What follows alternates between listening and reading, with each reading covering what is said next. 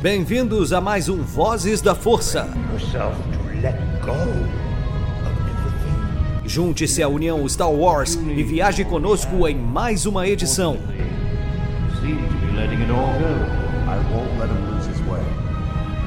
Seja também a fagulha que manterá a chama de Star Wars acesa por muitos anos.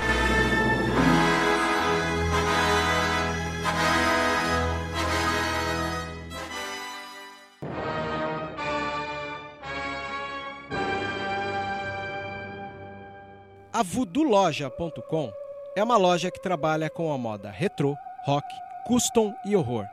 São 11 anos da cena alternativa. Se você não conhece, visita lá. Tem no Instagram Voodoo Loja, uma das melhores lojas e parceira nossa. Isso é rock and roll puro.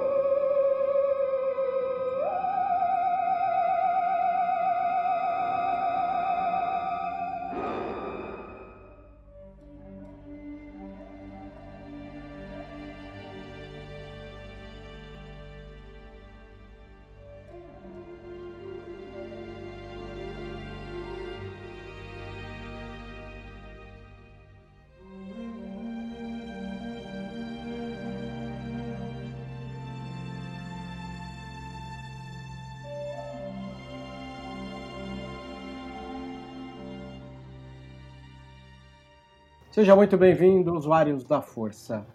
Esse é o Vozes da Força, número de 32, edição super especial, que vai analisar o último episódio, a season finale dessa segunda temporada de The Mandalorian. E como presente para todos os nossos ouvintes, que ultimamente, não sei se vocês sabem, tem se manifestado bastante nas redes sociais, eu queria presentear com um encontro lendário Trouxemos aqui o nosso querido Norton Domingues. Por favor, Norton, se apresente. Oi, gente. Sou o Norton Domingues, no YouTube e tal. eu não sei como me apresentar. Eu tô aqui quase sempre agora, então. Canal no YouTube ah, Norton agora... Domingues, Star Wars. Eu acho que só em falar eu sou o Norton do canal. A galera já sabe. Já, já, é, já, já é o suficiente. Com certeza. E já que a gente fala de pessoas que basta a apresentação, temos mais uma aqui, que também é um quê de, de padrinho do Vozes da Força, né? É o Kaique Zoton. Um prazer tê-lo novamente aqui, Kaique. E é um prazer estar de volta, meus amigos. Boa noite a todos aí, tanto as, as vozes da mesa, quanto os ouvidos que no, nos escutam. E é um prazer estar de volta, um prazer falar sobre esse final de temporada que foi uma montanha russa de emoções, né? Vai ser um papo com certeza muito maneiro. E também esqueci de me apresentar, né? Enfim, sou o Kaique Zoton, tem um canal lá no YouTube onde eu falo de bastante coisa, incluindo Star Wars. Então, se você curte esse tipo de assunto, é, seja muito bem-vindo aí ao canal. Procure lá no YouTube para você conhecer meu trampo se você quiser. Beleza? Bom, tivemos ali. A gente sabe que uma das coisas que norteiam muito a gente a assistir é, The Mandalorian e saber o que, que vai acontecer é sempre o, o Previously, né? E a gente teve ali imagens da Boca Turn, aí já deu até aquela aquecida no coração, porque se imaginava que ela retornaria. Tivemos da Soka, que deu aquele ponto de dúvida, né? Porque uma Jedi ali, né? E começa o episódio com uma perseguição da Slave One por trás de uma de uma shuttle, né? Uma nave extremamente simpática que muita gente gosta de lembrar da trilogia clássica. E a gente fica sem entender, né? Porque já começa na pauleira, né? No olho do furacão e ali revela o Pershing e mais dois pilotos e eles estavam ali como pilotos de uma de uma shuttle, né? Mas pilotos de TIE, né? Tentando fugir de uma investida do Boba né, com a Slave One. É até desleal, porque a gente sabe que a, a não tem armas. É difícil pensar que a, o Império tenha naves diplomáticas, né? Mas tem. Eu gosto bastante da, da movimentação desse, desse primeiro momento da série. Uma coisa interessante desse início do episódio foi que, assim, particularmente eu acho que foi um dos momentos, por incrível que pareça, mais surpreendentes do episódio inteiro, porque o resto dele, por mais que tenha sido bombástico, excelente, super emotivo, acho que já era muito bem aguardado, né? O episódio ele ele teve, né, uma montanha russa de emoções muito intensa, mas tudo muito já indicado claramente ao longo da série E esse início aí me, me pegou um pouco assim, né, surpreso, porque ele bateu em pontos bem sensíveis, né, da, da política social de Star Wars. Ele mostrou como, até dentro do Império, o radicalismo do autoritarismo imperial pode se ser né, é, revelado de formas muito diferentes. A gente viu um piloto que largou mão ali da missão, falou: leva tudo, não tenho nada a ver com essa parada, já foi, eu não, não vou ficar lutando até o fim. E o outro cara não largou o osso, saca? O cara que já foi lavado completamente por aquela política ditatorial. E é o cara que tá disposto a morrer atirando, saca? Que, que, que, que prefere botar o dedo na ferida da, da cara Dune, sabendo que talvez ele morra por causa disso, sabe? E ele ainda vai lá e mata o parceiro, né? É, exato. É, é assim, é entregar tudo em nome desse ideal ditatorial, tudo por causa dessa suposta ameaça do terrorismo rebelde. Saca? Que é inventada, que é falsa. Isso é, é uma coisa obrigatória, quase, que de regimes ditatoriais desse tipo, de você ter um inimigo, saca? Um inimigo invisível, uma ameaça que tem um potencial infinito. O medo dessa ameaça é tão grande que ele nunca vai ser resolvido. Isso é uma justificativa perfeita para qualquer autoritarismo, né? O episódio começa numa cena muito rápida que parece muito simples, mostrando como o Império corrompe até os seus próprios soldados, saca? Fiquei bem surpreso com isso aí. E outra, dando um, um, Eu quero continuar isso que o Kaique falou. Outra questão muito. É que, assim, na verdade, essa temporada inteira, o Vozes que eu gravei aqui com o Vebs, a gente falou muito sobre isso eles estão cutucando essa ferida, principalmente tutorial autoritária, muito assim. Eu acho que para deixar claro mesmo, sabe? Porque, querendo ou não, tem uma galera que, infelizmente, confunde ou finge que confunde. Então, nesse episódio, toda essa questão que o Kaique falou foi brilhante, porque o cara faz o famoso cidadão de bem, né? É, viu? É, o que, enquanto morreram bilhões de imperiais, vocês comemoravam. A gente só queria trazer a ordem entendeu? Joga um, um vitimismo ali para as costas dele, que é o, o, que o famoso autoritário padrão clássico, aí o Vebs pode falar mais sobre isso depois, faz. A gente só queria trazer a ordem. Não, a gente escravizou todo mundo, a gente matou todo mundo, a gente tirou a liberdade de todo mundo, mas a gente só queria trazer a ordem e vocês estavam rindo disso. É brilhante essa colocação. E é brilhante jogar isso na Cara Dune, que perdeu o seu planeta, porque ela era de Alderan, por causa desse governo, com uma demonstração ainda. É algo de mostrar a, o nível de poder maligno desse, desse governo autoritário. É, é, brilhante esse começo. Esse começo é muito bem dirigido, muito bem escrito. Eu, eu concordo também, porque o, o sétimo episódio é muito bacana justamente porque explora esse lado esse lado do, do Império na questão de que, mano, só tá reafirmando mais ainda que eles estão errados. Daí vem ainda o pessoal dizer, né, que que na verdade está humanizando o Império, igual teve no sétimo episódio. Eu não duvido que vai surgir alguém dizendo isso nesse episódio, sabe? Indo ali pro. apoiando ali o, o vitimismo que aquele piloto faz. E eu acho que, que é legal isso para afirmar mais ainda é, que o Império não é uma, um regime bom, tá ligado? E, e a gente vê a mesma. É uma rima visual legal com, com aquela conversa do Mayfield com aquele oficial é, no, sétimo episódio, porque ali ele meio que tá cutucando a, a, ferida do Mayfield sem saber, né? E aqui a gente vê o piloto é, cutucando diretamente a ferida da, da Cara Dune, né? Falando sobre o pessoal que morreu em Alderan, foi um pequeno preço a pagar para trazer a ordem. Hum. Nossa, naquela hora, assim como no episódio 7, a gente torceu muito para ela atirar logo nele, sabe? Eu tava querendo muito que ela atirasse logo. E, e já começa bem o episódio justamente por conta disso, sabe? Já, por conta desse início, já vê que o episódio vai ser, vai ser porradaria louca, tá ligado? Verdade. É tão porradaria que vocês falaram, né, sobre botar o dedo na ferida, né? E é assim que aquele, aqueles pilotos são rendidos e aquele que não queria muito, né, vestir essa carapuça de vilão se entrega e morre, me traz lembranças de outros momentos cruéis que essa mesma temporada tem, como o personagem do Titus, né? Quando o Gideon fala, você sabe o que fazer, ele vai lá e morde o negócio e se mata porque sabe que se ele não morre na mão dos rebeldes, ele vai morrer de uma maneira talvez torturante e agonizante para o próprio Império, né? E ali a gente tem, como disse o Kaique, um cara da lavagem cerebral que além de provocar a Cara Dune, ele tira um sarro, inclusive, de um detalhe que a gente lembrou em algum momento das podcasts, que é sobre a tatuagem da lágrima, né? Ela tem uma tatuagem de, uma, de um símbolo da Aliança Rebelde com um formato de lágrima, né? Que a gente sabe que está ligado a, a, uma tristeza de perda e a gente vai entender isso depois quando o Carson Terva fala sobre Alderan e ela fala que perdeu todos de Alderan. Aí o cara, além de falar da tatuagem, toca ali no nervo exposto e fala de Alderan, recebendo ali uma das coisas que a gente sabe, né?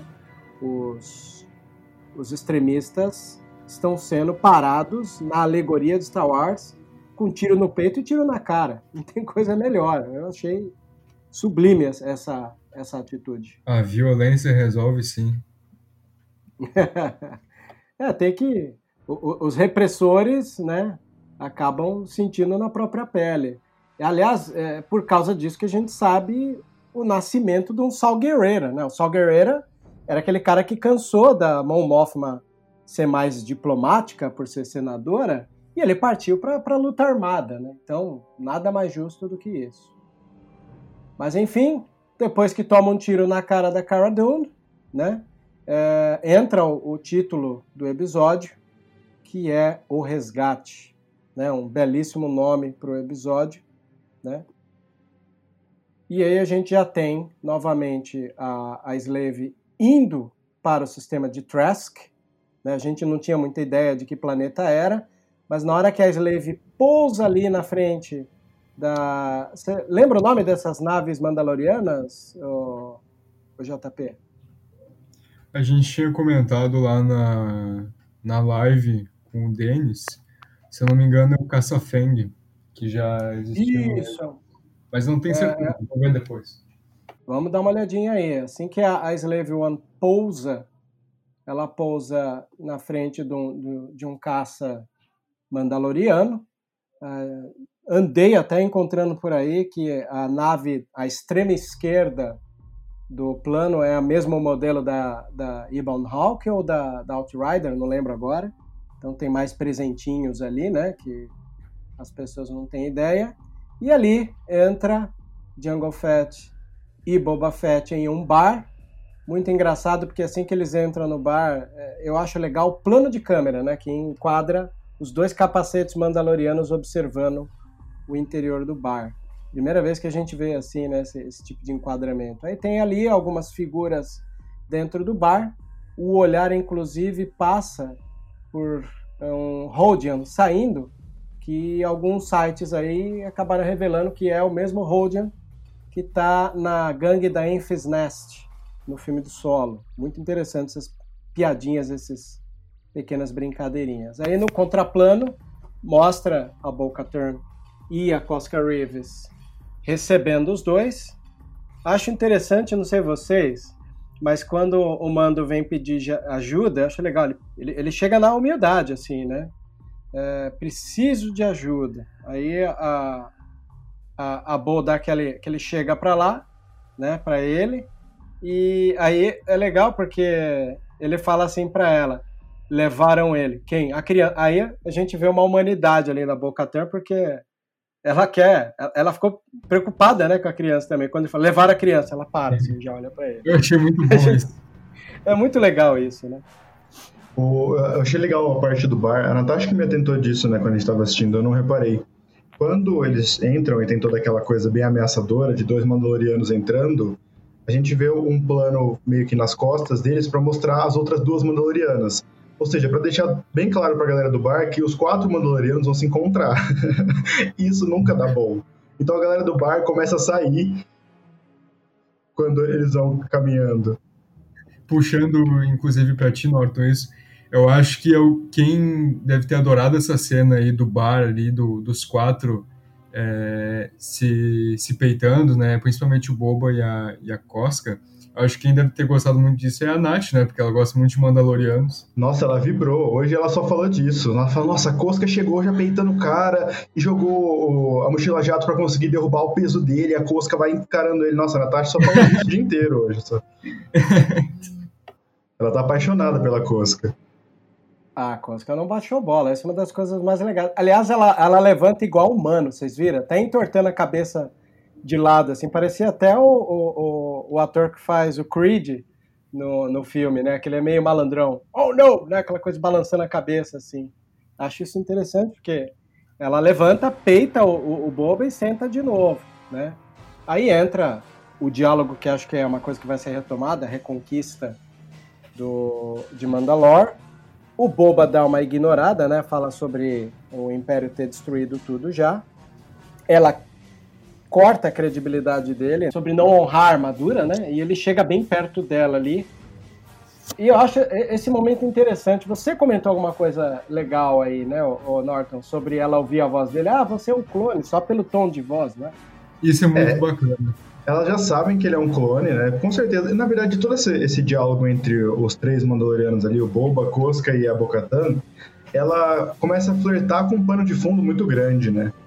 Porque a Cosca chama ele de subalterno e ele dá uma, uma, uma tirada nela, a Bocatan fica, cara, você não, você não honra sua armadura.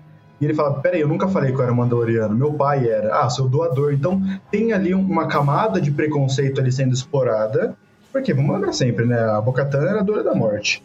Então isso quer dizer muita coisa.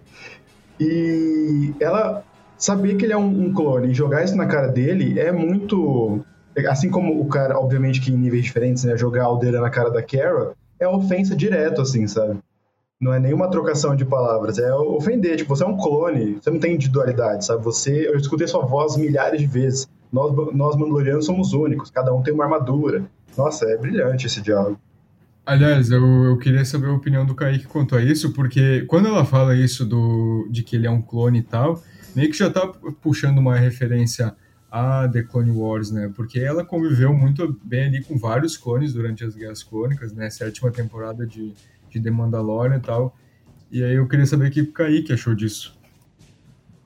Cara, então, toda essa sequência da Bocatan, eu até fiz um post lá no Twitter, assim, um pouco depois que acabou o episódio, tava ali anestesiado com tudo que tinha acontecido.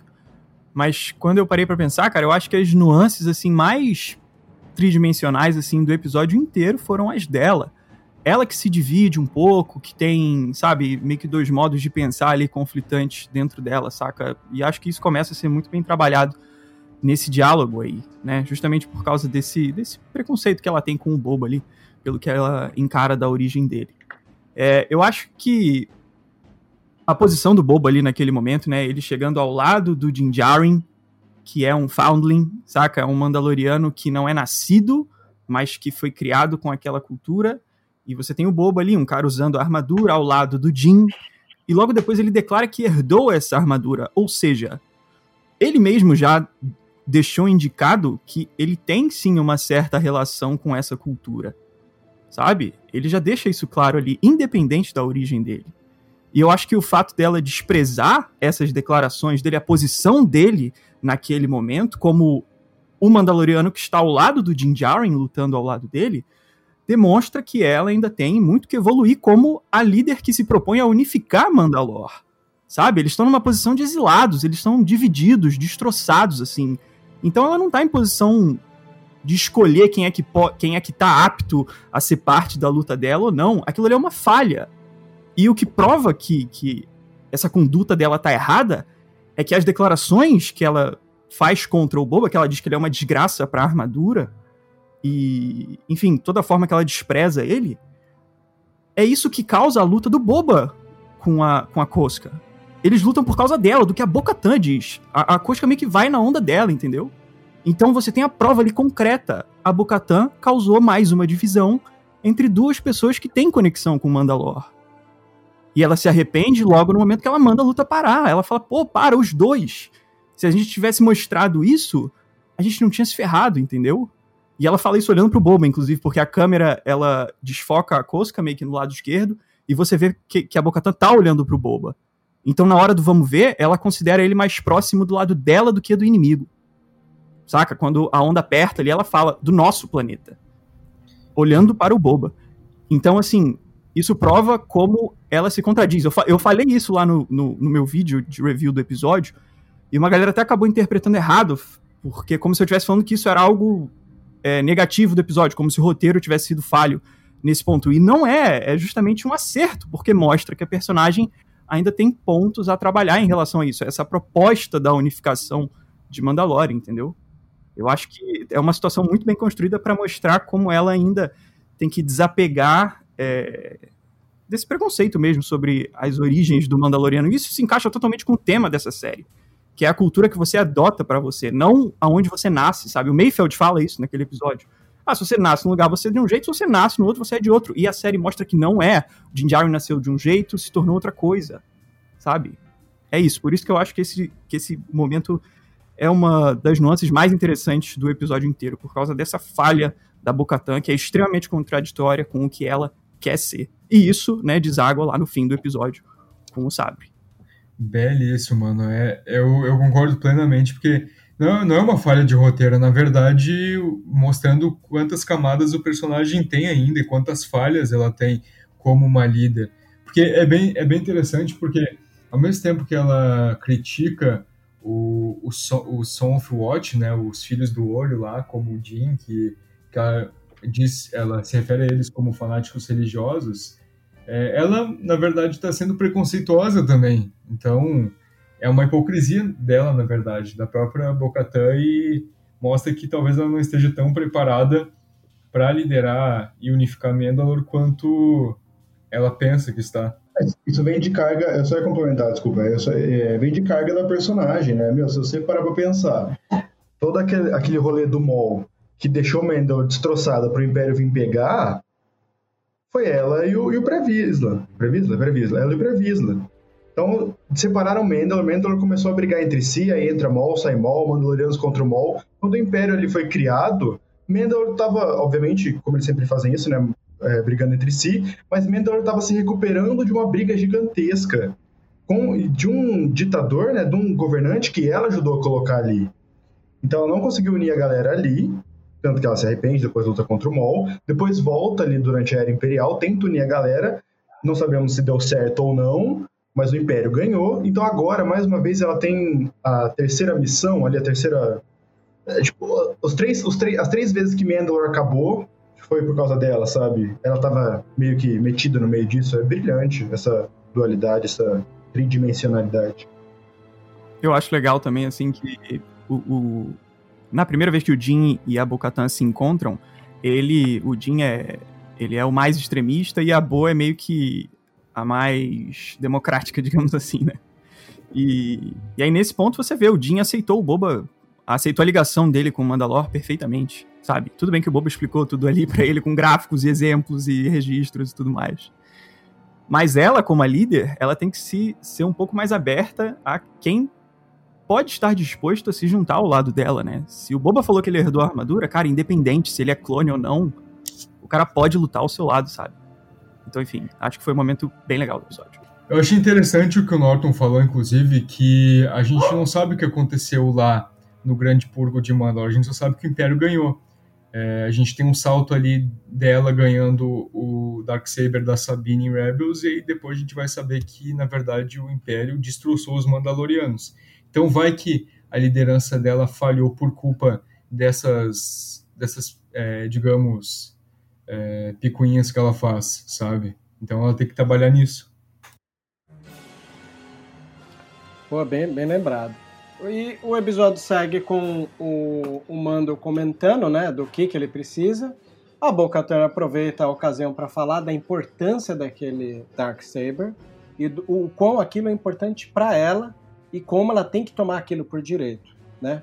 E diz que ele pode ser a pessoa a tirar dele porque ele tem uma armadura de Beskar puro. E aí é feito o trato, na qual a prioridade do mando é a criança e a prioridade da Boca Turn é a recuperar o Dark Saber. Finalmente eles estão ali dentro da, da Imperial Shuttle analisando o Soft Crusader, né, onde você vê que a própria Boca Turn já sabe analisar como é que é e é corrigida mesmo assim pelo Pershing, que vai comentar da, das grandes dificuldades que tem, como por exemplo, Dark Troopers a bordo. E ele explica, inclusive, aí entra o que a gente falou agora há pouco, né? Os pilotos imperiais ali, tinha um entregue e um totalmente fanático, né? E o Pershing a gente vê que não é tão fanático assim, né? Entregou as informações é, todas necessárias ali, até explicar em qual local estava a cela onde se encontrava a criança e onde estariam todos os Dark Troopers, né? Eu acho legal que o, que o Pershing é, desde o início da série, né? Desde a primeira temporada que a gente vê que ele não é um cara, né? 100% malvadão, assim. Eu lembro que quando o Jim foi recuperar lá o Grogu, ele meio que tenta, não, cara, não, não mata o moleque não, tipo, tá tudo bem, assim. Ele, ele tem uma certa preocupação com o Grogu, sabe? E aí isso, né, é, reflete um pouco nesse final dele, nessa segunda temporada dele é, se revelando como alguém que Sabe, acho que o cara tava fazendo o trabalho dele, foi puxado pra meio daquela maluquice toda, como grande parte da galáxia, né? O cara é um comum, velho. O cara, se ele não se rendesse, né, vai saber lá o que ia acontecer com o cara. Óbvio que ele tem culpa no cartório também, mas não é 100%, não é algo comparado àquele piloto maluco lá do início do episódio, entendeu? Concordo. E a gente já tem uma situação semelhante a essa, quando a gente vê o pouquinho do que foi liberado da história do Galen Erso para nós. Para quem vai ler é, o catalisador, vai entender mais ainda o quanto Galen Erso não queria estar onde ele estava envolvido. Né? Cara, excelente referência. Nossa, eu estava lendo esses dias, estava relendo por questão de pauta, o que o Krennic faz de levar o cara para um dos piores pontos separatistas, assim, para mostrar, você tá vendo esses monstros? Eles são separatistas. Tá vendo o que você sofreu? Foi na mão dos separatistas. É uma lavagem cerebral, assim, que o Krennic vai fazendo. É muito, muito, muito boa sua referência, parabéns. Cara, esse, esse livro é demais. Também, né, foi o James Luciano quem escreveu. Ele também escreveu Plagues e diversas outras novels de Star Wars. O cara já tem muita experiência. Eu li esse, Sim, eu li esse livro. É um dos meus favoritos. Eu li esse livro por conta de ti, na verdade, Webs, que tu recomendou. Sim, sim, é um dos meus livros favoritos do universo expandido. Bom, enfim, a, a gente tem ali a Bo comentando né, da, do plano de separar as naves e parecer que fosse uma perseguição e entrar naquela fenda da saída das TIE Fighters, né? Mas para isso precisaria criar um time que se distraia, parecendo ser uma invasão, para depois ele, pelas costas lá, ir até a sala, né? Aí o plano era, o time das mulheres entra e pega o Darksaber na, no pit né, da, da, do cruzador e o Mando corre para salvar o, o, pequeno o Baby Yoda, o Grogu. Aí a gente tem finalmente a Slave One e a Imperial Shuttle saindo né, da, da, da velocidade da luz. Acho legal, interessante que Entre a, a, a ela fala que Moff é dela. Ela endossa mais uma vez. E aí a cara fala, não, ele é da BSI, né? Ela é da Biro, lá, o Centro de Inteligência do Império, e que quer ele vivo. Então a gente já viu que cada um ali tem um objetivo diferente, né?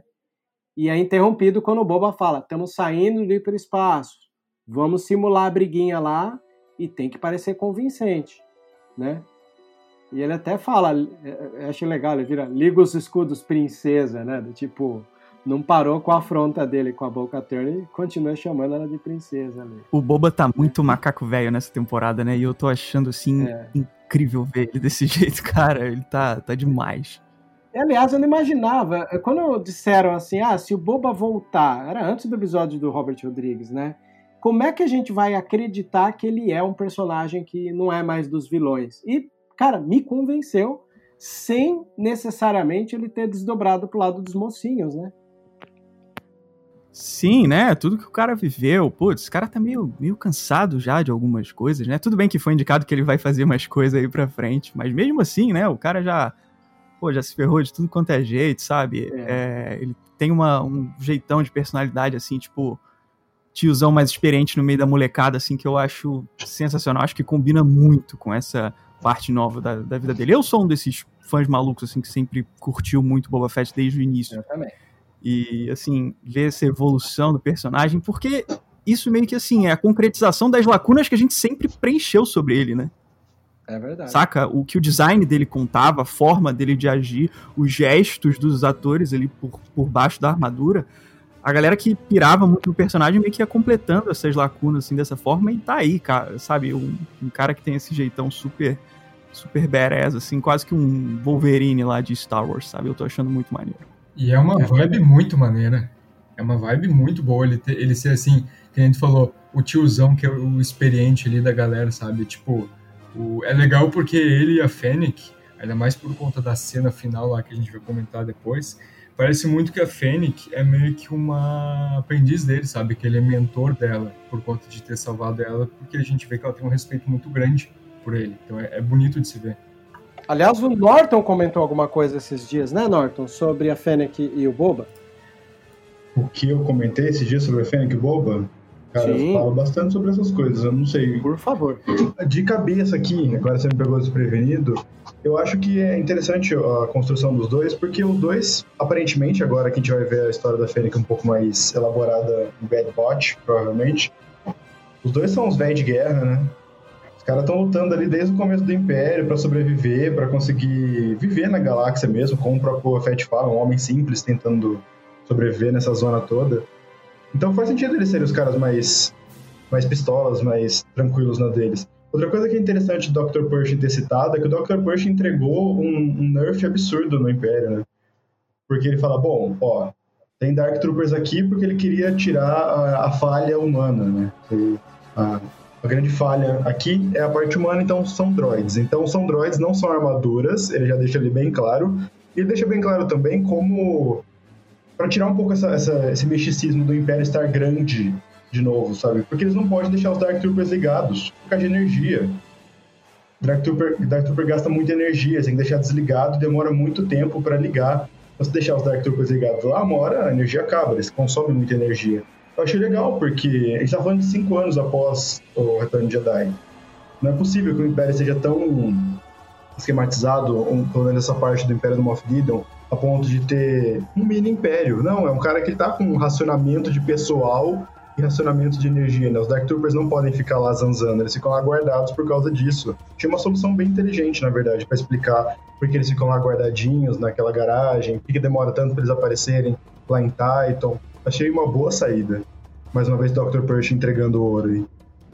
Verdade. E o brilhantismo do roteiro, né? A gente tem que lembrar que o roteiro que é do, do, do, do Favreau, ele contempla né, preencher essas lacunas que a gente comentou. Enfim, nesse momento ali, a, a Shuttle é, solicita ancoragem e eles agem de uma maneira muito interessante, né? Porque as naves saem do, do hiperespaço já com formato perseguição para enganar a gente sente pela cara do Gideon que ele não vai ser enganado, ele faz o, famoso joguinho do me engana que eu gosto. E enquanto isso, todos os oficiais imperiais lá no pit, né, todos é, sendo convencidos de que tem que agir logo, né? A nave está sob perseguição, sob ataque. Aí para ganhar tempo a gente vê que o Gideon aciona os TIE Fighters e a gente vê um, um momento que a gente só via em jogos de videogame, né? que é a, o disparo dos TIE Fighters pelo corredor. É, acho isso, a gente viu isso talvez ali no, no Outcast, um jogo do, do Kyle Katarn, né, que, onde os TIE Fighters estão pendurados, e aí é aberto essa escotilha da saída do, dos TIE Fighters. Os TIE Fighters saem para tentar, tentar, né, a gente sabe o valor da, da Slave One, até que finalmente a Cosca, que está ali pilotando, meio que coloca a, a, a shuttle de frente com a saída da ancoragem, para não dar tempo né, da, da, da, galera lá no pit pensar, e vai, de, vai ao encontro do, do tubo da saída. Né? Aí existe uma tensão muito interessante, que é uma coisa que esse episódio faz muito, que é dividir a narrativa entre o povo que está ali na, naquele hangar, tentando controlar a saída dos TIE Fighters, o cockpit da shuttle, onde eles estão ali nervosos se eles vão entrar ou não, o pit, onde está ali a, a, a, a, oficial imperial de confiança do Gideon, e o Gideon olhando. Então, muda essas câmeras ali, né, dos rostos é, para a entrada. Até que a Imperial Shuttle entra, esbarra ali, mas faz um pouso bem sucedido. E aí a gente sabe que o Moff Gideon já entendeu que a nave, finalmente com a, a Shuttle ali dentro do hangar. Eu achei que ia dar um tempinho, mas não. A, a Shuttle mal desce a ponte ali de desembarque e já começa o, o, o ataque, né? Os Stormtroopers que aparecem ali pedindo é, para liberar o tubo para a saída dos TIE já toma tiro no peito e começa a turma de frente ali, que é a, a Fennec, né? E a Cara Dune tomando a frente e a, as Mandalorianas cobrindo as costas, né? Uma missão suicida essa, hein? Vocês querem comentar alguma coisa disso ou não? Que eu achei belíssimo aquilo. Aí vira o time das mulheres, de uma maneira fenomenal. Cara, foi muito boa a, a invasão, porque mostrou uma sinergia bem legal entre elas, né? Eu falei isso no meu vídeo. E não só uma sinergia entre as quatro, porque são quatro guerreiras, né? Tudo velho de guerra, mas as duas duplas funcionam muito bem. Então, a Cosca e a, e a Bocatan, elas têm uma sinergia própria, né, por lutarem desde sempre. Então, quando elas descem da nave, a Bocatan puxa um cara e a Cosca dá uma joelhada nele, com a mochila jato. Ao mesmo tempo, quando elas estão na ponte, a Cosca e a Bocatan já pulam direto, elas não precisam mais nem se comunicar, né? Elas sabem a movimentação uma da outra.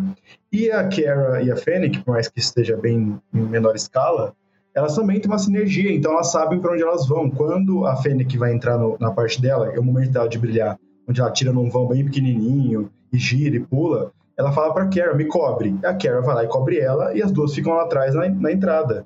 Eu achei bem legal, deu um tempo para mostrar, sabe? Que elas funcionam bem, mas as duplas agiram melhor. Eu achei bem legal. É, a gente já tinha visto essa dupla, né? Kara e Fennec atuando muito bem no episódio anterior. E agora a gente tem a ajuda das duas Mandalorianas que estão numa harmonia constante. Concordo, né? Que a, a, sequência é bem legal, assim, é meio que, né? Tipo, uma montanha-russa de ação, assim, tipo, tapete vermelho estendido para elas mostrarem quem elas são, sabe? E gostei, achei empolgante. Eu só acho, né? Uma crítica que eu, que eu fiz lá no meu vídeo, assim, eu acho que se encaixa um pouco com essa situação. Que a gente tem um grupinho ali bem habilidoso, sabe? Uma galera que sabe que é, que é muito boa de briga. E por isso eu gostaria de ver elas encarando alguma, algum conflito com uma sensação de perigo um pouco maior. Eu confesso que em momento nenhum eu achei que elas estivessem realmente frente a alguém que fosse páreo para elas, sabe? É, assim, tava tudo muito bem executado, muito legal, mas eu gostaria de ver os heróis dessa turminha principal do episódio enfrentando conflitos da intensidade do que o Jin também enfrentou nas lutas dele, entendeu? É...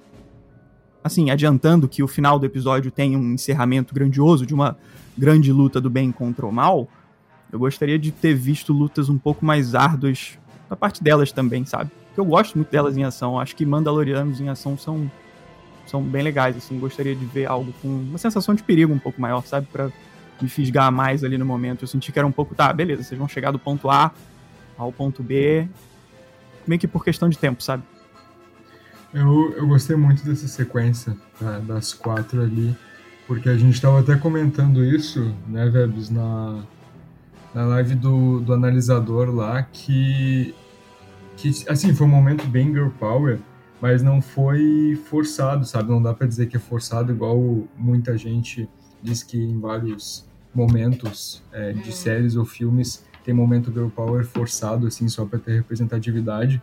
Mas esse não foi de modo algum, sabe? Foi uma das minhas partes preferidas do, do episódio, porque soou bem, bem normal, sabe? Porque é pra ser algo normal, né? É pra ser algo normalizado. Eu achei bem bacana isso.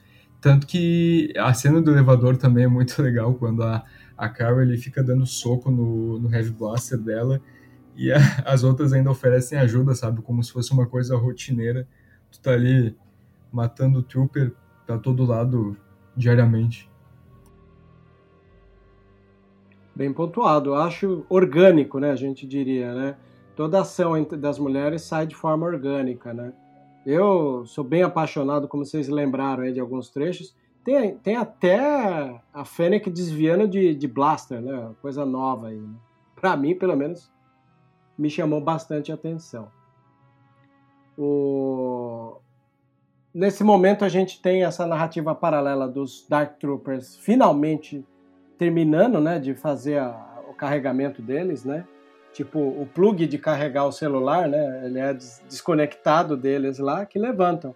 E é legal porque assim que elas saem, pouco depois o mando sai também e vai para o caminho da onde estão uh, as celas deles e uh, onde está o, o Grogu. Ele vai entrando ali na, na surdina para para poder salvar o guri, né, enquanto elas estão entrando. Aí tem mais sinergias entre elas. Quando, por exemplo, a Heavy Blaster da, da, da Cara Dune falha, ela vai com ela na, na mão mesmo, né? Derrubando ali, e a Fennec também ajudando a tirar. E o Mando finalmente chega no corredor, mas ele vê que naquele momento que ele está no corredor, a, a porta né, da, da, da sala dos Dark Troopers está aberta. E aí que ele tenta correr para colocar o plug, né, que foi entregue para ele das mãos ali da Boca Turn para fechar aquela sala e eles não enfrentarem problema maior, ele consegue enfiar, fechar a porta, mas um dos Dark Troopers finalmente consegue abrir a porta num formato mais Terminator possível, né? Só faltava lembrar ali do, do, do, do próprio Schwarzenegger, né, segurando. Aí ele tenta tirar. Uma das coisas que eu acho super interessante aqui é que é comum nos Mandalorianos ficar usando seu arsenal para salvar, mas ele é pego pelos colarinhos, aí a piada volta a acontecer, né? Que é a cabeça do, do, do Pedro Pascal. Parece que está a cada momento mais isso se torna uma, uma piada interna, onde o Pedro Pascal estiver vai ter uma piada em referência ao Oberyn do Game of Thrones, né? É, mesmo com os socos ali do Dark Trooper, é, o Oberyn joga fogo ali no Dark Trooper, não funciona. É, ele tenta ligar aos próprios pardais que também não funciona, né? É, e é arremessado para lá e para cá. É uma luta bem intensa com um Dark Trooper, né? A coisa parece que só funciona quando ele puxa a lança de Beskar e enfia ali num dos vãos do pescoço desse Dark Trooper, finalmente causando ali a, a, a vitória do mando que corre e puxa a alavanca, arremessando todos os outros Dark Troopers para o espaço da câmera descompressurizada. Dá um alívio nessa cena, porque quando ele tá lutando ali, a gente vê que ele tá apanhando só para um e que tem mais 10 lá dentro a gente já fica, né, mano, fecha logo isso, dá um jeito de tirar eles daí. E aí, quando ele consegue abrir lá o, o deck, dá um alívio, porque era muito Dark Trooper. Isso é uma das coisas que mais funciona, né? Em Star Wars, a progressão narrativa. Cara, esse, esse episódio me prendeu muito por mais que eu não goste de algumas decisões, eu acho que a linha narrativa dele foi muito boa, tanto que eu não lembrei do, da, da porta que abre pro espaço dos Dark Troopers. No momento da, da, da tensão ali, eu entrei na tensão, fiquei, meu Deus, e agora? Esses caras vão sair daí. Deu ruim, deu ruim, deu ruim. Quando abriu e todo mundo foi ajeitado pro espaço, eu falei, nossa, é isso. Tipo, eu fui ludibriado por ele, sabe? Eu, eu, eu entrei na onda do, do Peyton Reed e John Favreau. E outra coisa, cara, vamos bater palma aqui pro, pro Peyton Reed porque ele faz um negócio que eu gosto muito, por mais que eu e o Vebs a gente discute muito sobre isso, né? Star Wars, samurai, contemplação. Cara, é. é muito gostoso quando Star Wars não se leva tão a sério. Então, é a música dos Dark Trooper é uma coisa meio Skrillex, assim, sabe? Uma coisa meio meio baladeira, e aí vai saindo cada fio do, do Dark Trooper com um som diferente das juntas do Dark Trooper. É muito breguíssimo. E quando eles estão lutando, o Mando tá lutando contra o Dark Trooper, joga fogo na cintura do cara, tem um close no rosto do Dark Trooper pegando fogo, assim. Tipo, olha como eu sou do mal, olha como eu sou. Você tá atacando fogo em mim, eu fiquei mais bereza ainda com fogo. Eu adoro quando isso acontece, cara. É uma galhofa, é uma breguice maravilhosa. Peyton Reed Abraçou a galhofa, é verdade. Abraçou a galhofa, abraçou. Tipo assim, quando o cara abre a porta para enfrentar o mando, é um close na cara do robô. Verdade. Só pra mostrar o olho vermelho, como ele é ameaçador, está chegando. Meu, é muito bom, é muito bom. É, é algo que Star Wars faz bem, né? Abraçar o Brega, assim. Eu acho que funciona muito bem. Sim, além da, da, da, tão chamada homenagem a outros filmes, né? Algo a dizer, Kaique? Tranquilo. Cara, acho que foi uma luta breve, assim, com a intenção muito clara, né, de mostrar que aquele pelotão era areia demais pro caminhãozinho dos heróis, né? Essa é, é o, o, significado de toda aquela sequência ali. E a gente compra, a gente entende isso muito de uma forma bem, bem clara, não tem muito como discutir. Eu falei lá no canal, né, que a luta é, é breve, acho que ela é feita para ser assim mesmo, tipo, um inimigo muito mais forte que o Jin, que ele conseguiu matar por uma brechinha de fração de segundo ali, sabe? É, gosto é. Desse, desse tipo de ação dele. Ele é um herói muito. Assim, ele é um cara bom de briga, mas que não é nem perto de ser infalível, sabe? E o cara faz ele de, de pano de chão na luta ali, joga ele de um lado pro outro. Eu curto ver o Jeans ferrando às vezes, sabe? Com ele conseguindo resolver é.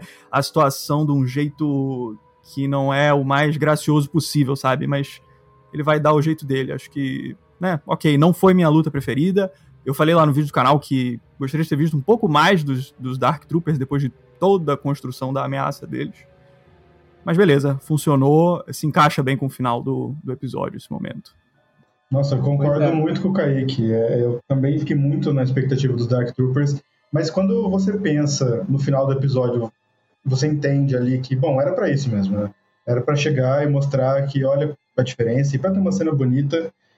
Ainda não é o que eu queria. Para mim, ameaça tanto do Dark Trooper quanto do Moff Gideon foram muito nerfadas, né? Foram muito diminuídas, mas tem o seu dá para entender o que eles quiseram fazer, apesar de a gente não gostar ou não concordar tanto, mas dá para entender. Mas eu concordo com você. Eu acho que poderiam ter abordado mais essa grande ameaça que são aqueles bandos de robô invadindo tudo só para não jogar na cena do Jedi, entendeu?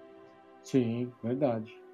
Enfim, uh, o elevador das Lady, da, das ladies, né, incursoras, uh, chega e finalmente a RT-97C da, da Cara Dune resolve funcionar. Elas conseguem invadir o pitch, limpar o campo inteiro ali, atirar em todo mundo e se tocar que o Moff Gideon não estava lá. O que faz a gente entender que aquele rosto dele, quando a, a Shuttle consegue invadir o corredor, ele entendeu o que ia acontecer. Finalmente, Jinjarin entra uh, na cela principal e ao abrir a gente vê lá o Moff Gideon já estava esperando com o Dark Saber ligado e encostado ali na cabeça da criança. Né? Uh, acho interessante esse momento porque começa um, um, debate praticamente bem psicológico ali entre eles, né? E sobre o, o interesse de cada um deles. Mas deixo aí para vocês comentarem aí a melhor maneira possível de analisar esse debate de interesses entre o Gideon e o Jarin. Eu acho interessante ressaltar que, mesmo sem falar nada, o Exposito já atua bem pra caralho. Ele é muito bom, ele, ele é perfeito no papel. A verdade é que o Gideon, ele se encaixa com aquele tipo de papel que ele domina, assim, na palma da mão. Que é essa pessoa que tem um senso de autoridade muito grande. Ele faz esse personagem em Breaking Bad, ele faz em, em, em The Boys também. E, e agora ele, o Gideon também se encaixa nisso aí. Mas ele executa muito bem, né? Não, eu só tô comentando isso para mostrar como o cara tem experiência com esse arquétipo, né? É uma, uma vantagem cara, isso aí é, é o que ele conhece muito bem e ele é perfeito, ele é ideal para esse papel. Ele tá na zona de conforto mesmo. Ele sabe muito bem o que ele tá fazendo, acaba respingando ali, é, um, é o personagem dele de Breaking Bad do espaço. Até porque não mostrou muito, né? Então, muito do passado dele, né? Muito da, da grande importância dele nisso tudo. Então acabou meio que ficando parecido com os outros personagens dele, mas eu acho que fica bem legal. Ele faz um monólogo bem expositivo sobre o Dark Saber, né, para situar o espectador. Bem expositivo mesmo, ó, isso aqui é o que a Boca Tan tá procurando. Pô, dando nome aos bois agora. E usar o Giancarlo Esposito para fazer isso é bom porque não fica monótono, né? É um monólogo, mas ele tem ali o, o charme dele, a malandragem, entre aspas, dele.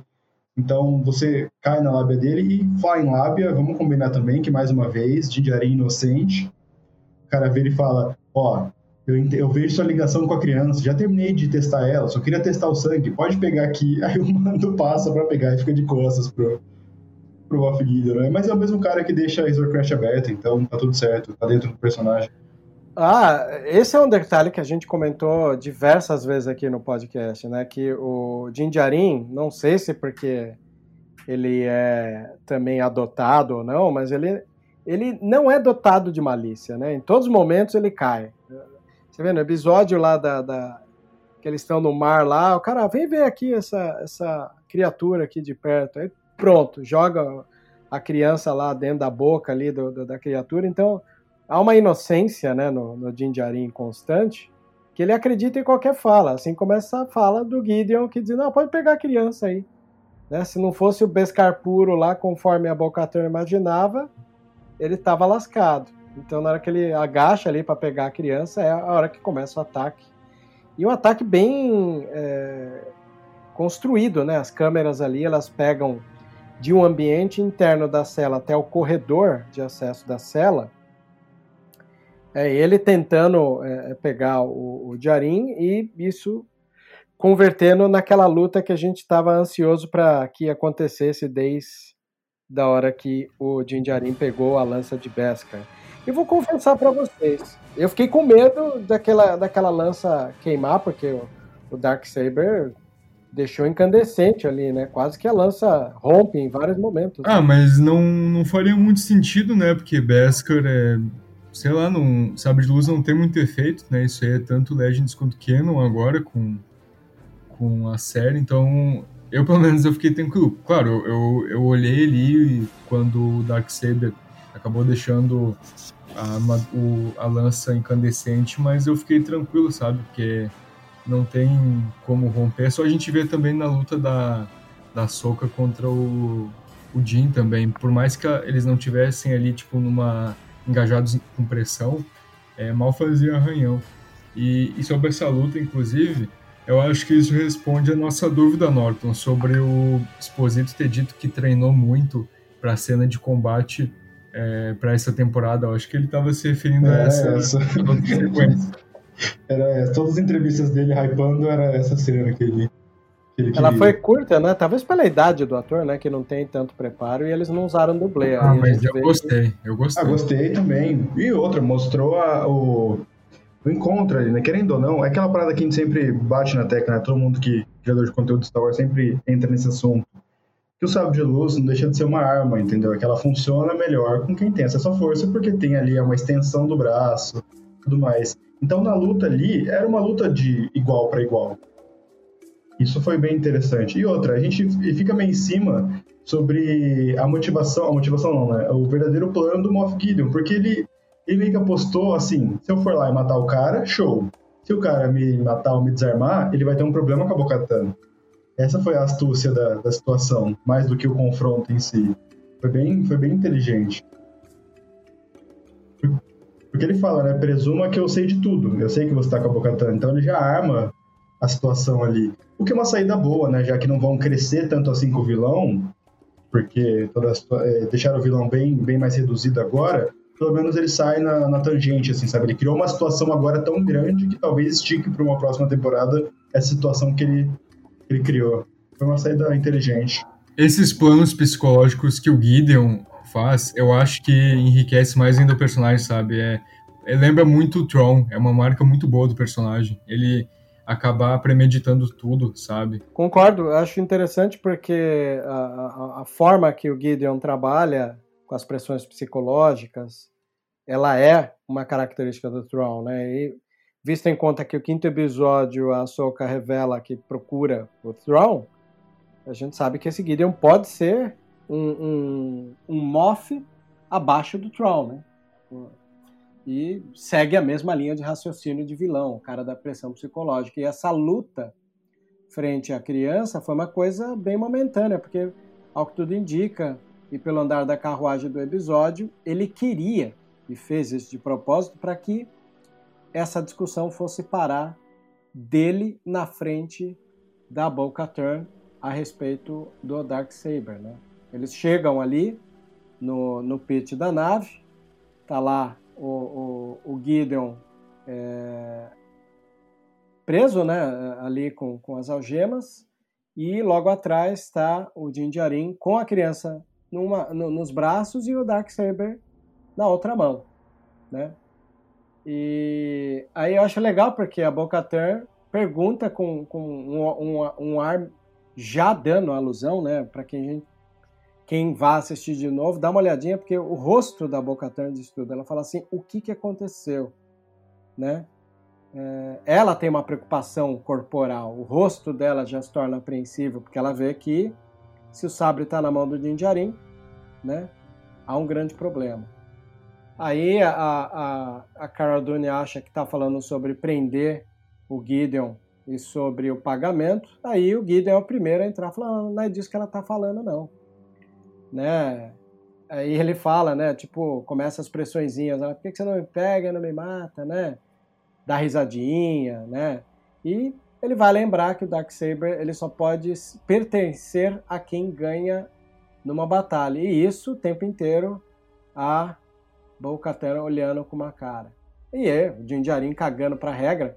O que é irônico, né? Porque o Din Djarin nos outros episódios era o cagador de regra, né? Da, de não tirar o capacete. Ele vai lá com a criança no colo e fala: Não, tá aqui, ó. Tá aqui, eu te dou. Né? Acionando um grande foda-se, né? Aí o, o Gideon até tenta: Não, não pode ser assim, não. Tem que ser vencido por batalha. E eu acho legal que ele, de novo, fala assim: Tá bom, ela venceu, tá aqui, pode pegar. Né? Ele tenta pela segunda vez ignorar a, a regra. É aí que o Gideon joga a responsabilidade de, do sabre do Darksaber para quem tem que aceitar. Né? Aí entra uma das discussões que mais está tendo na internet, vocês podem colaborar, que é o quê? Por que, que a Sabine Rain entregou o sabre de bom grado e a Boa aceitou, e agora ela não aceita? Pelo menos para mim, não sei, talvez vocês podem complementar, ficou muito claro que o Moff Gideon, estando e presenciando uma situação dessa, ele pode cobrar a situação de deter o sabre, né? E algo que ficou nas entrelinhas a gente não sabe, pode descobrir depois, é como Moff Gideon adquiriu esse sabre, o que dá a entender que ele ganhou da Bo-Katan numa batalha e era dele por direito e agora não é mais dele, é do Din Djarin. Questões que podem ser resolvidas na próxima temporada, mas podem responder para muitos fãs essa diferença entre Rebels e Mandalorian. Vocês querem comentar disso? Cara, eu comentei um pouco toda essa sequência aí, do Darksaber, do Gideon, com o Jin, até a Bo-Katan. Eu gastei um bom tempo nisso lá no meu vídeo do canal. Inclusive fui um pouco crucificado por causa disso, porque critiquei o desenrolar do, do plano da parada. Muita gente me disse que o plano do Gideon era perder o sabre pro Jin o tempo todo, e eu não concordo muito com essa interpretação. Acho que ele manipulou a situação quando deu errado para ele, a partir da derrota dele. Ali ele se aproveitou. Mas antes eu acho que ele queria né, passar o cerol no Jim mesmo. Até por isso que ele manipulou toda a situação para conseguir atacar ele de costas. Se ele quisesse só perder, ele não tinha né, cavado uma oportunidade de ataque. Para mim não faz muito sentido. É, e aí, beleza, depois chegou essa parte da Bocatan. E eu fiz essa comparação direta com Rebels e The Mandalorian, porque a situação da Bocatan é muito diferente nas duas ocasiões. Lá em Rebels, ela foi convidada a receber essa relíquia. Foi a primeira vez que ela possuiu aquilo. Ela foi confiada aquilo e deu certo. Algumas pessoas levantaram a hipótese da, da liderança dela não ter sido muito eficaz por causa disso. E pelo menos ali naquele episódio, onde ela recebe o Darksaber, ela levanta lá e todo mundo jura lealdade a ela. O negócio dá certo ali naquele momento. A galera vê que ela recebe ele de uma forma não ortodoxa, digamos assim. E dá certo, funciona. Então eu acho que o motivo é um pouco mais simples do que questões do, do lore de Star Wars. Não é porque a Sabine encontrou o Darksaber né, de, de uma forma super estranha, meio que quase por acaso. É, eu acho que é o seguinte: em The Mandalorian, ela tá vindo de um processo de perda. Ela perdeu a posse do sabre. Ela. Eu acho que ela se vê como alguém que não foi digna de proteger aquela relíquia. Na primeira vez, não. Foi a primeira vez dela possuindo aquele sabre. Era uma tentativa nova. Mas agora ela tá vindo de um processo de derrota.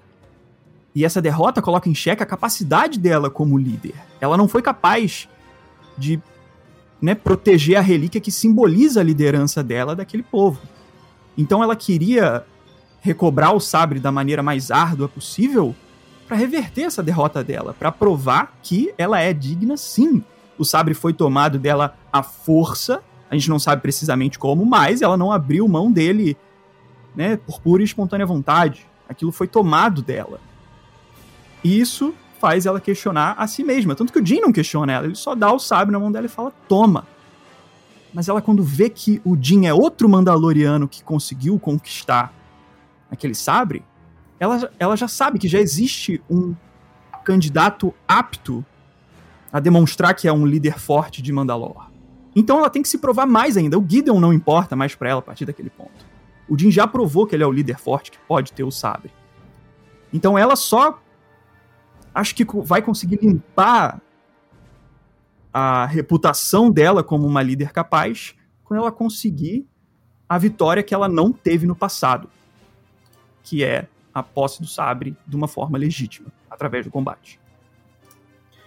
Cara, eu, eu achei bem, bem pontuado essa tua análise, Kaique, porque é, tem teorias de exatamente isso, de que ela viu no Jin um novo líder para unificar Mandalore e ela ficou, na verdade, com aquela cara fechada, brava, porque não foi ela que, que conseguiu e sim ele, sabe? Que entre muitas aspas, né, Mandaloriano, porque não nasceu em Mandalore, porque é um foundling, né, um enjeitado. E eu achei bem interessante essa teoria, sabe? Como se fosse uma, uma luta interna dela. Cara, olha só, uma analogia que eu fiz assim de uma forma bem breve. Eu falei de palhaçada isso, mas sei lá, imagina que você apanhou muito do malandro, saca? Você quer dar o troco naquele cara, você quer provar que você não é meio fracote, sabe? Não que você tenha que brigar aí pela rua, não recomendo isso pra ninguém, inclusive faça o contrário. Mas você tem uma, uma raiva, uma mágoa em relação à sua derrota, saca? Ela queria se provar. E o Jim provou o valor dele meio que cara, parece que ele chega com, a, com, as mãos nas costas ali dentro, sabe? Tipo, carregando o negócio como se nada fosse. Tipo, olha essa parada que você tá buscando há sei lá quanto tempo, igual uma louca. Tá peguei aqui. dois segundos. Eu já peguei, já é meu. Então ela fica, putz, vou ter que. Sabe, se eu quero ser a líder dessa galera, se eu quero provar o meu valor como herdeira, não é através do sangue dela como família, é, é através do que ela faz, né? E aí que a Zé do caldo. Norton, alguma coisa? Cara, só assina embaixo. Pra mim, desde o começo desse episódio já deixa claro isso, né? Quando o Din vai recrutar ela, preciso ir atrás do Moff. Ah, mas a gente não sabe onde ele tá. Eu sei onde ele tá. Aí ela já falou, como assim você sabe onde ele tá? Ele tá sempre um passo à frente dela. Nesse sentido mesmo, não sendo a treta dele. A treta dele é pegar a criança. E quando ele entrega o sabre para ela, não foi ela que derrotou. E entra naquela parada de liderança, né? Como é que ela quer liderar os Mandorianos, o povo guerreiro, o povo que fica se matando, o povo que briga qualquer coisa, sendo que pela segunda vez estão oferecendo, entre aspas, né, o trono para ela. E a resposta tá na fala do Moff Gideon. Ele fala: se ela aceitar agora, ela é uma impostora. Ele fica na orelha dela.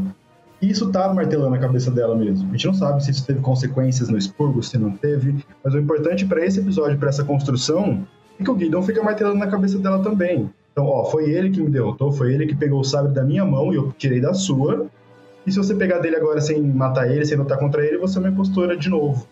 Entendeu? Tem toda a manipulação dele ali, toda a carga dela. Tem toda a questão do Lord Star Wars de, de da honra mandaloriana. Sabine derrota o Fenral assim. Eu te desafio. E se você perder, você vai comigo. Então tem a honra mandaloriana sendo jogada aí de volta. E mais uma vez ofereceram o sabre para ela, sabe? Parece que ela tá sempre perto de alcançar, mas alguém passa primeiro na frente. Eu achei, e a Kate é, Sackhoff, eu acho que é esse o sobrenome dela, ela mandou Isso. muito bem, ela mandou muito bem. Ela consegue fazer uma cara de pistola, indignada e, e, e, e triste ao mesmo tempo, sabe? Nossa, ficou, ficou bem legal. Gosto bastante também, porque ela o tempo inteiro calada, olhando tudo. E o Moff Gideon ali é, jogando, olhando para ela, ele fala as coisas e devolve para ela, né? Sobre o que está acontecendo. Até que esse diálogo é interrompido quando Coscar Reeves fala que há uma ameaça voltando para o cruzador, né? É, todos vão analisar, até o Gideon já sabe do que se trata, porque ele fala que demorou, né? E a Fennec é, confirma que não é forma de vida. Aí voltamos com os Dark Troopers chegando de volta ao cruzador, entrando ali na, na principal saída da nave. Aí o Gideon complementa, né? Que boa parte do, do pelotão foi feito o, com aquilo que a gente já falou, né? Eles não têm a, a falha humana, eles são apenas máquinas. Cara, eu. E enquanto. Eu, eu gosto falar, muito eu gosto muito quando o Pershing fala isso, sabe? Lá quando eles estão fazendo o plano para invadir o cruzador. É, acho bacana quando ele fala isso, sabe? De que os Dark Troopers. Eles, na verdade, quando projetaram os Dark Troopers, superaram a maior falha, porque eles não eram humanos, não eram soldados vestidos em armaduras, eram droids. Acho bacana isso e o fato do Gideon enfatizar nessa cena. Sim, aí os Dark Troopers invadem a nave, vão se distribuindo nos corredores principais, alguns ficam ali em corredor de acesso. E o, o, o Gideon é derrubado pela Cara Dune, paciência zero com o Imperial, né? E já começa todos a se mobilizar. O Diarim coloca ali o, o, o Grogu no cantinho, o que deve causar no espectador ali desavisado mais um medo. Meu Deus, ele deixou de novo a criança ali, né? Mas bom, estavam todos ali dentro do pit e o avanço dos Dark Troopers, né, com aquela progressão narrativa que volta a assolar a gente, que é o que eles acompanhando tudo pela tela, que é um dos elementos que já começa a preparar a gente para a grande surpresa final, que é a câmera de sistema né, de segurança que tem no pit, acompanhando a chegada de todos os Dark Troopers. Né? Eles se preparam num plano muito parecido com a invasão da mina de Moria, que tem em Senhor dos Anéis. Todos se preparam, colocam os capacetes, começam a, a apontar para a porta, que é inclusive acionada uma porta extra ali, que a Cosca Reeves aciona e fecha. E aí eles começam a se preparar para dar uh, um murro na porta para abrir ela na porrada, né? Que é bem interessante. Porque tem dois ali tomando a frente e um corredor de mais Dark Troopers atrás esperando, né? E começa aquele soco duplo, né? Aquele é, jab assim de, de, de, de, robôs dando de direita e esquerda. Mostra os closes no rosto do Giancarlo Esposito, né? Do, do Gideon. E quando eles estão todos ali preparados, finalmente a gente tem é, o herói do dia, né? Que chega finalmente. A tensão da câmera que se aproxima da porta, o Gideon atrapalhando, falando da, da, da supremacia da máquina em cima dos humanos, né? E até que aparece uma X-Wing, né?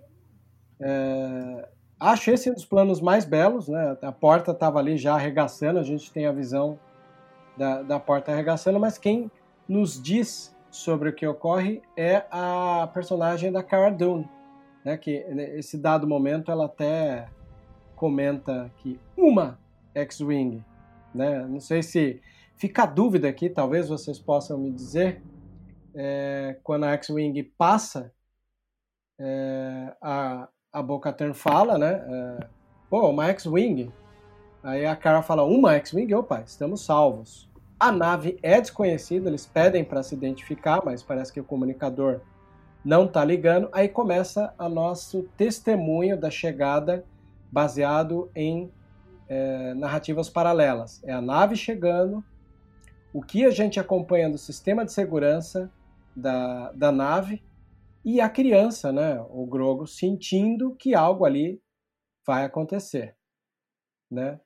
Essa narrativa paralela, ela é bonita porque os Dark Troopers param de socar a porta, isso é estranhado por eles que estão lá por dentro, até que aparece no visor ali um manto de costas andando no corredor, né? a, a Bo-Katan olha aquilo e vê o sistema da câmera pegando um Jedi dando conta com uma facilidade com sabre de luz e ela fala, é um Jedi. É legal porque o, o Diarim, ele olha de costa, aí tem a cara do Gideon ficando ali desesperado, até que a gente tem a primeira imagem desse Jedi fora das câmeras do circuito de segurança, dando ênfase à cor do sabre de luz que é da cor verde, né? Aí acho que talvez aí uns 80% do fandom já tinha certeza bruta de quem era. Mas não para, né? Eu acho que uma das coisas legais desse, desse capítulo é que você tinha todos os elementos ali, né, para saber que era, mas tinha uma galera ainda numa, num certo negacionismo, né? Tipo, não, cara, como é? Pode ser? Aí entra para mim também o grande valor, não sei vocês, de que Titan quando é, é convocado ali, né, na, na, torre de Titan e não aparece ninguém, é para supervalorizar esse momento aqui, né? Ainda bem que não apareceu ninguém em Titan. E o Luke ele avança ali o corredor, o, o, o Gideon tenta atirar na, na Bo-Katan e depois ele tenta atirar na criança que é protegida ali pelo, pelo Din Djarin. e a Cara Dune dá um golpe ali no momento que o, o Gideon tenta se matar, né? Uma, uma tática bem comum do, dos soldados do Império é se chegou na última circunstância, tenta se matar. Mas a Cara Dune, acho que já por conhecer como eles funcionam, dá um, um golpe na mão né, do, do Gideon, desarma ele e depois deixa ele desacordado com uma coronhada. Até que o Jedi finalmente chega no elevador e a criança começa a interagir, talvez ali pela força, no elevador. O elevador começa a acender, que ele está chegando no pit, e os Dark Troopers que estão na porta do pit viram né, para o lado do elevador e começam a esperar a chegada desse Jedi que a gente está na grande dúvida. E aí? Inclusive todo todo esse plano, né, como tu estava mencionando, é, de ficar numa tensão é muito show, sabe? Porque ficava alternando entre os rostos dos personagens e a câmera ali a gente via o Jedi chegando e eu, o Grogu e o, e o Jin ficavam olhando também. E, e, é muito legal também as diferenças nas expressões do Gideon, né? Primeiro, quando tava os Dark Troopers quase ah, entrando na ponte de comando, ele tava com aquela expressão ensandecida de, de triunfo, porque só ele ia sobreviver. E aí agora ele estava assustado porque tinha um Jedi ele chegando.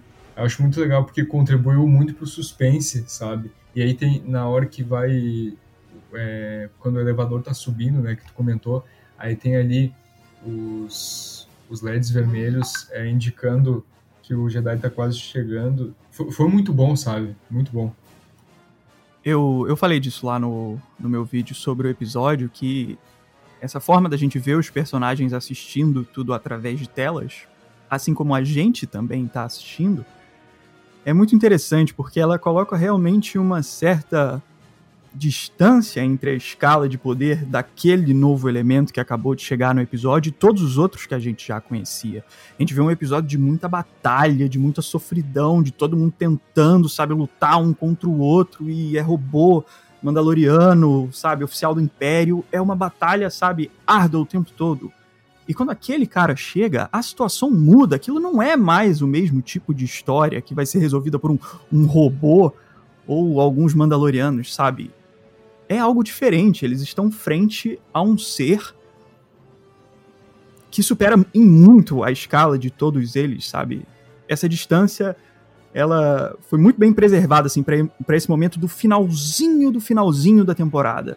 Ela tem um impacto muito grande assim, e a gente fica tão perplexo quanto os próprios personagens da história, sabe? Olhando aquilo tudo acontecer, vendo como existem forças muito maiores do que tudo que a gente estava acostumado até aquele momento. Eu acho incrível.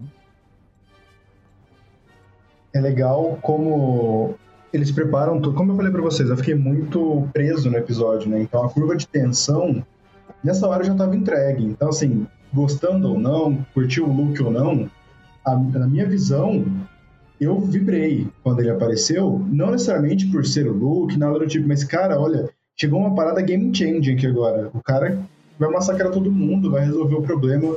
Então entra numa parada meio Vingadores Ultimato. Você gostando ou não, a curva de tensão a, o alívio que rola quando chega todo mundo para ajudar, você fica aliviado. Eles trabalham o seu sentimento para isso no decorrer do filme.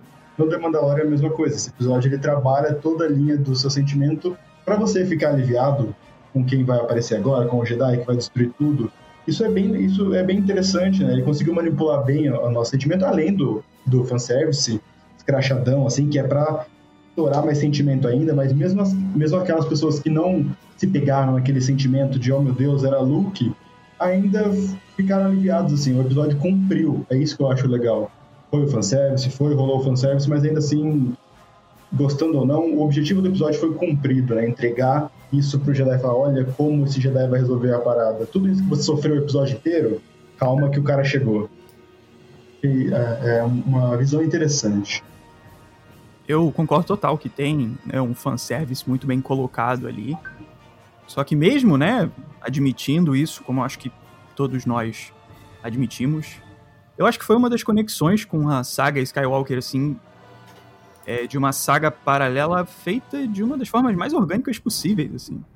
Eu lembro que no quinto episódio da série, quando a Ahsoka fala sobre Jedi, antes do Grogu ir lá pra Tython e tudo mais, eu falei lá no canal, galera, isso é Luke Skywalker. É ele que vai aparecer.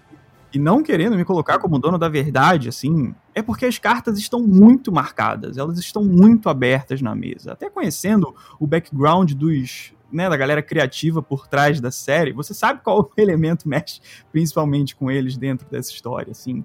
Então, acho que foi tudo perfeitamente alinhado para aquele personagem chegar ali.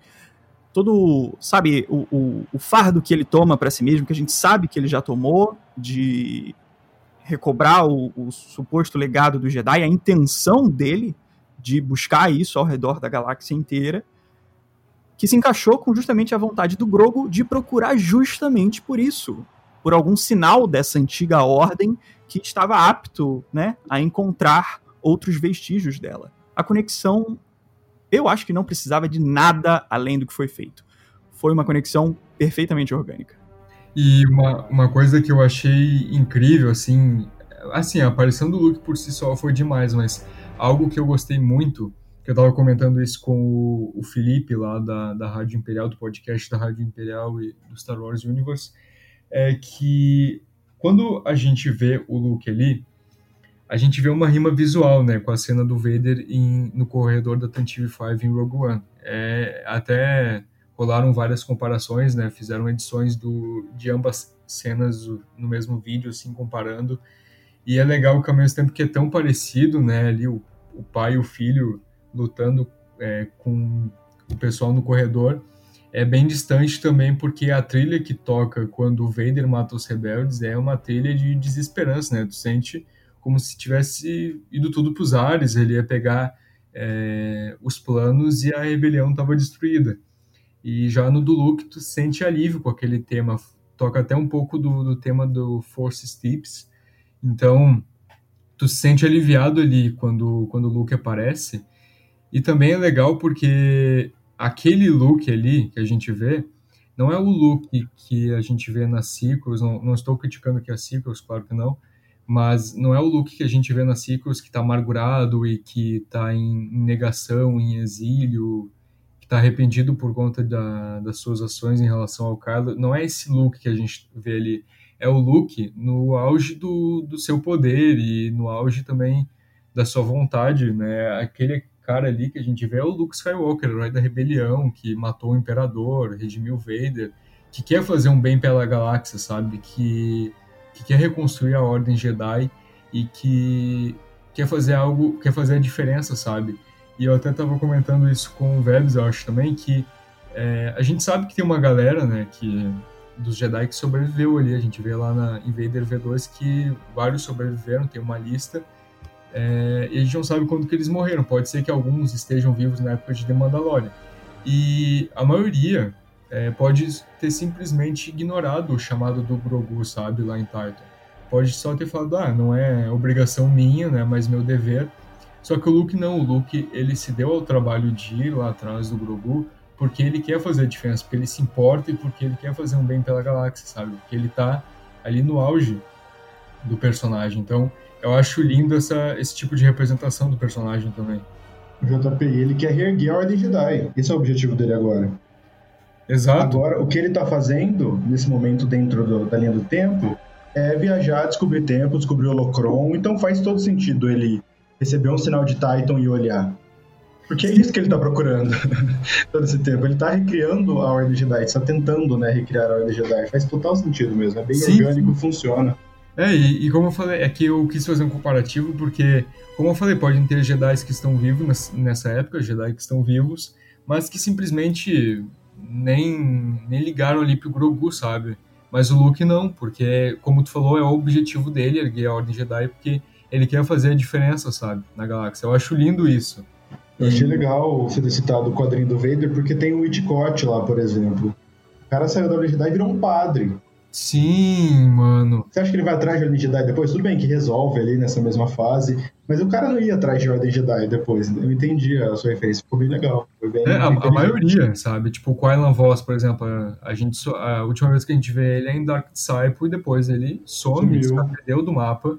Mas conhecendo o personagem como a gente vê, eu duvido difícil, eu duvido muito que ele fosse atrás de outros Jedi, sabe? Ele só estava vivendo ali a, a vida dele, a maioria, o, o Opal Rances também, por mais que fizesse parte do conselho, vários ali, vários. E o Luke não, ele vai ali porque ele se importa com isso, sabe?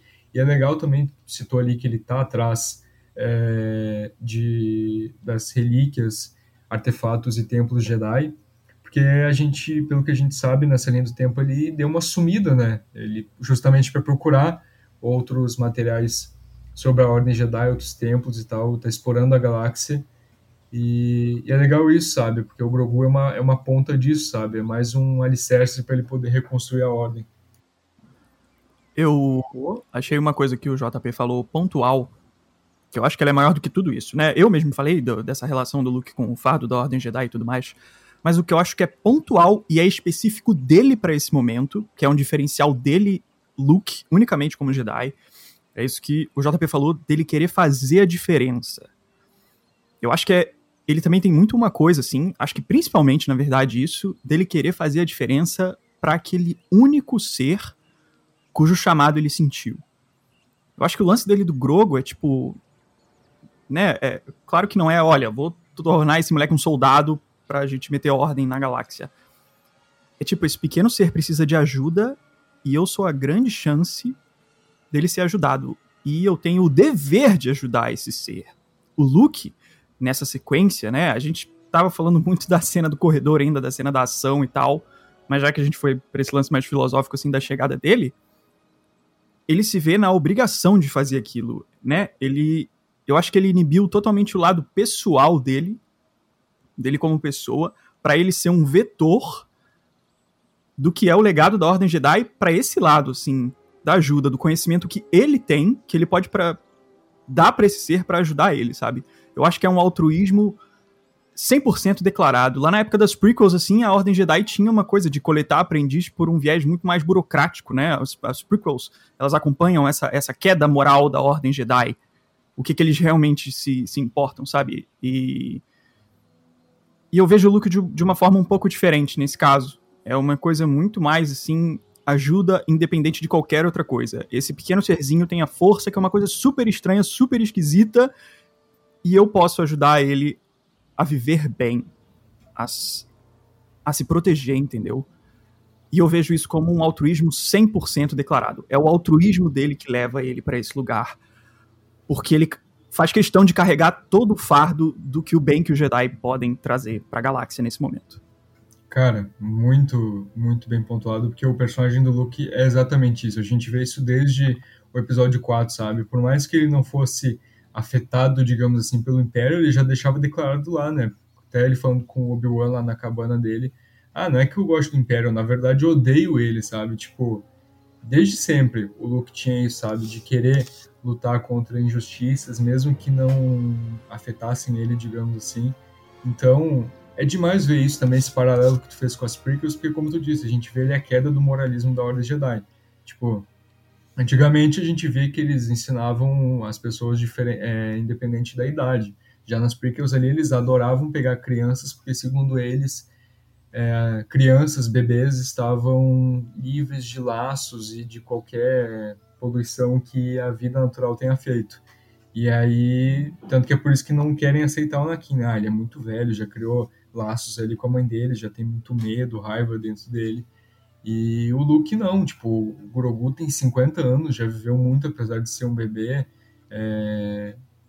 Era treinado no templo em Coruscant, mas o Luke, como tu disse, não tá nem aí. Ele quer ajudar, independente das circunstâncias que cercam ali o Baby Yoda. Se ele tiver 50 anos, se já foi treinado, se ele se fechou pra força, igual a, a Soka diz, né? Que ele meio que retrocedeu por conta para se esconder por conta do Império.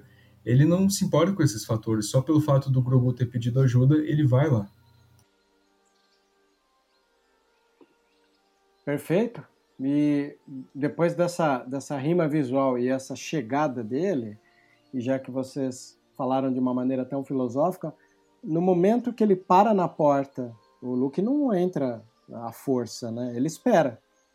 E a criança, olhando para a TV, aponta para a porta, o nosso querido Mando entende o que a criança quer falar e ele fala: Vamos abrir a porta. Até a Fennec fala: Você tá louco, né? Porque nem ela entendeu, né? O Jedi vai lá, senta o sabre em, em todos Dark, Dark Troopers. É todo mundo bandido ali, né? E a, é, vamos lembrar disso, ali todo mundo é bandido, né? Tirando a Cara Dune, que estava também no momento é, agindo pelas costas da, da, da rebelião, né, do, do, da República, o resto ali era tudo procurado, bandido e tal. Inclusive, Aí... eu queria só fazer um parênteses muito rápido aqui, que infelizmente o Boba Fett foi tirado da cena antes disso, porque se ele encontrasse com o Luke ali, ali nossa, mas podia ser um, um certo alívio cômico ali, não sei nem se caberia piada, mas seria tão interessante ver esse reencontro, cara. Seria. Eu, seria. ia ser uma coisa muito frango robô, sei lá, sabe? Mas eu ia achar incrível, ia ser uma coisa muito constrangedora e, tipo, acho que ele ia perder um pouco a pose, sabe? Tipo, ele tá todo sereno lá, perfeito, do nada ele, puta, esse cara, velho, saca? Não, não sei, mas eu, eu fiquei muito curioso para ver qual seria esse outro, essa outra possibilidade. Tipo assim, o, o, o Luke salta do hiperespaço com a X-Wing, o Boba tá indo com a Slave One prestes a saltar, eles se cruzam com as naves, eles se olham e ficam, que? Tu? É. É o que gerou os memes, né, que eu comentei no começo do programa. Sim, né? Tem sim. um meme que é, é uma brincadeira sobre isso, né? Os dois se cruzando, né, no caminho, o Boba voltando e olhando o Luke passando. Mano, quem é esse cara, né? Essa coisa é uma surpresa para ambos, né? Seria, né? Se desenhasse essa essa ironia, né? Mas a criança aponta ali para a porta, a porta é aberta depois da, da, da loucura, né, do Jinjarin, e aí o nosso Jedi baixa ali o, o, o, manto e a gente vê que na verdade é sim o Luke Skywalker, né? E acho legal, dentro ainda dessa inocência do Jarin, ele pergunta se ele é um Jedi e ele fala que é, né? Aí é, rola essa, essa questão da, da, do Luke chamar o Grogo, o, o próprio Jarin, né, nessa, nessa questão de não saber ou é, querer proteger, até fica nessa coisa tipo pais que levam os filhos para a escola pela primeira vez, né? Do tipo, acho que ele não quer ir não, né? Como se fosse, né? Não sei, achei muito engraçado, né? Parece um pai quando leva o filho pela primeira vez à escola e, ó, acho que ele não quer ir não, né? Aí o, o Luke, obviamente, tranquiliza o Jinjarin e fala, não, ele quer a sua permissão, ele vai ser treinado, eu prometo proteger, dou minha vida por isso. Aí o Jarin vai lá, pega ele igual pega uma criança, olhando ali, e fala uma das coisas mais legais, que acho que é o, o necessário, né? Fala para ele não ter medo. A criança ah, começa a esticar a mão ali pro, pro, pro capacete. Acho que esse ato da mãozinha no capacete comove o próprio Jinjarin, que tira o capacete, né? Acho esse um dos momentos mais bonitos do capítulo, né? Acho que tocou todo mundo. Aí a gente finalmente vê o rosto do Jinjarin olhando para ele, né? É, com os olhos marejados já, né? A criança toca ali o rosto dele, né? Com aquelas todos os trejeitinhos de criança ali. Ele coloca a criança no chão. Aí a gente tem mais uma surpresa, a chegada do R2D2, né? Até tem o pessoalzinho brincando com os memes, né? dizendo que o, o Grogu e o R2-D2 até deve ter feito alguma, alguma comunicação entre eles ali. Mas o R2 já conhece essa raça aí desde Império Contra-Ataque. Inclusive, a um dado momento ali, corporalmente, o R2 parece agir da mesma maneira né, que o, o, o Yoda agia, né? De assistir, de, de assistir né, a, a, o robô, o, o, o astromech olhar para a criaturinha, né? E falar, ó oh, meu Deus, mais uma dessa, né? Não sei. Assim como o Kaique brincou aí com essa situação do Boba cruzando o Luke no, no espaço, eu imagino o R2 olhando para a criaturinha e falando algo do tipo, meu Deus, mais uma dessa, né? Pode dar trabalho, né? É, ele tomou bengalado, né? É verdade. Feliz ele não tá. É, ele tá, tá meio. Tá, tá esquisito ali, né? Mas enfim, a, a, o Luke pega a criança do chão, né? É, se despede da equipe, a criança é colocada no peito ali e o Luke parte dando mais uma rima visual com os planos que a gente já havia visto na primeira temporada, que foi do primeiro Mandaloriano que salvou o Din Djarin quando criança, e quando o Mando salva uh, essa criança, né, o Grogu, no finalzinho da primeira temporada. De e agora droids. a gente tem. ênfase. Oi? Salva as duas crianças salvas da, dos droids, né? Salva dos droids. Vamos pôr esse ênfase aí, não pode reclamar. Aí o Jinjarin fica se despedindo. É engraçado porque o time inteiro estarrecido ali olhando, né? O Luke partir. A câmera ela, ela se distancia. Entra Luke, R2 e a criança no elevador. Assim que a porta do elevador fecha, temos os créditos finais com a assinatura, né? Momento sublime que quebrou a internet, né? Não sei se vocês viram. Eu na, na, na na sexta-feira acabei analisando como é que é o efeito disso, né? Era seis da tarde, os trading topics ficavam pulando entre Luke Skywalker, é, até Kylo Ren entrou nos, nos trading topics do Twitter internacional. Teve um cara né? que me xingou no meu canal porque ele disse que eu critiquei o episódio porque eu sinto falta do Kylo Ren. Olha, deve ser o mesmo cara, deve ser o mesmo cara. Não, não sei de onde ele tirou o negócio, assim, a opinião dele, mas eu achei interessante eu ser visto como um cara que gosta muito do Kylo. Eu, eu fiquei bem satisfeito com a campanha que eu fiz nos últimos anos sobre minha cobertura sobre o universo. Acho que né, a galera já entende qual é meu gosto. Ou então, é. talvez tenha sido um ponto positivo de que tu gosta do Kylo. É, eu, eu achei um bom sinal. Eu falei, aí, um cara que nem sabe quem eu sou, não entendeu nada do que eu falei, já pelo menos pontuou alguma coisa que, né? De fato, eu gosto do Kylo, por mais que a falta dele não, não tem absolutamente nada a ver com esse episódio, não tem nada a ver com a história. Mas enfim. É, a gente, a gente vive essa era, né? A gente somos criadores de conteúdo sobre a saga e tem gente que não sabe que às vezes a gente faz isso por hobby, né? A gente faz isso porque gosta é a nossa maneira de cultuar a série e as pessoas veem de uma maneira agressiva, né? Tem tudo a ver com os tempos de hoje, né? A galera acha que... que... quando você gosta de uma coisa, você desgosta de outra. É tem isso, tem uma coisa de balanço, assim. É. E, né, óbvio que não é assim. Sim, concordo contigo. Norton, quer dizer que você sofreu o mesmo ataque que o Kaique, é isso? Ah, mas é aquela parada, né? A partir do momento que você. O Kaique deve ter passado por isso também partir do momento que você posta uma análise não deslumbrada, aí já era, aí é pedrada. É verdade. Aí é, aí é pedrada. Tem que ser clínico, né? Não adianta ser deslumbrado, né? Eu postei o vídeo agora há pouco, eu tô tomando pedrada até agora. Tudo bem que é bem pouco, né? Geralmente é, é os mesmos, mesmos, mesmas pessoas, assim, mesmos arquétipos, assim. Mas também, Sim. agora, ah, é que é, você é Nutella, vai lá falar com a Ray, vai lá assistir a Ray Comunista, esquerdista. Esquerdista é o melhor. Ah, porque eu falei do. Eu abri o vídeo falando, né, da, da, da parte de tutorial do Império, de ter que dar tiro na cara desses caras mesmo, aí ferrou. Ah, não, é, o, é o esquerdista. É igual, é igual aí, o droid lá que soltou o Mayfield que falaram que era esquerdista. Que ou é porque eu gosto muito da Rey, ou é porque eu gosto muito da Leia. Geralmente essas são as paradas. O que é de fato verdade. Então, também não me ofendo. Olha, cada dia que passa, igual essa situação, estamos nós quatro aqui conversando e a, a Nath meio que de soslaio também aí.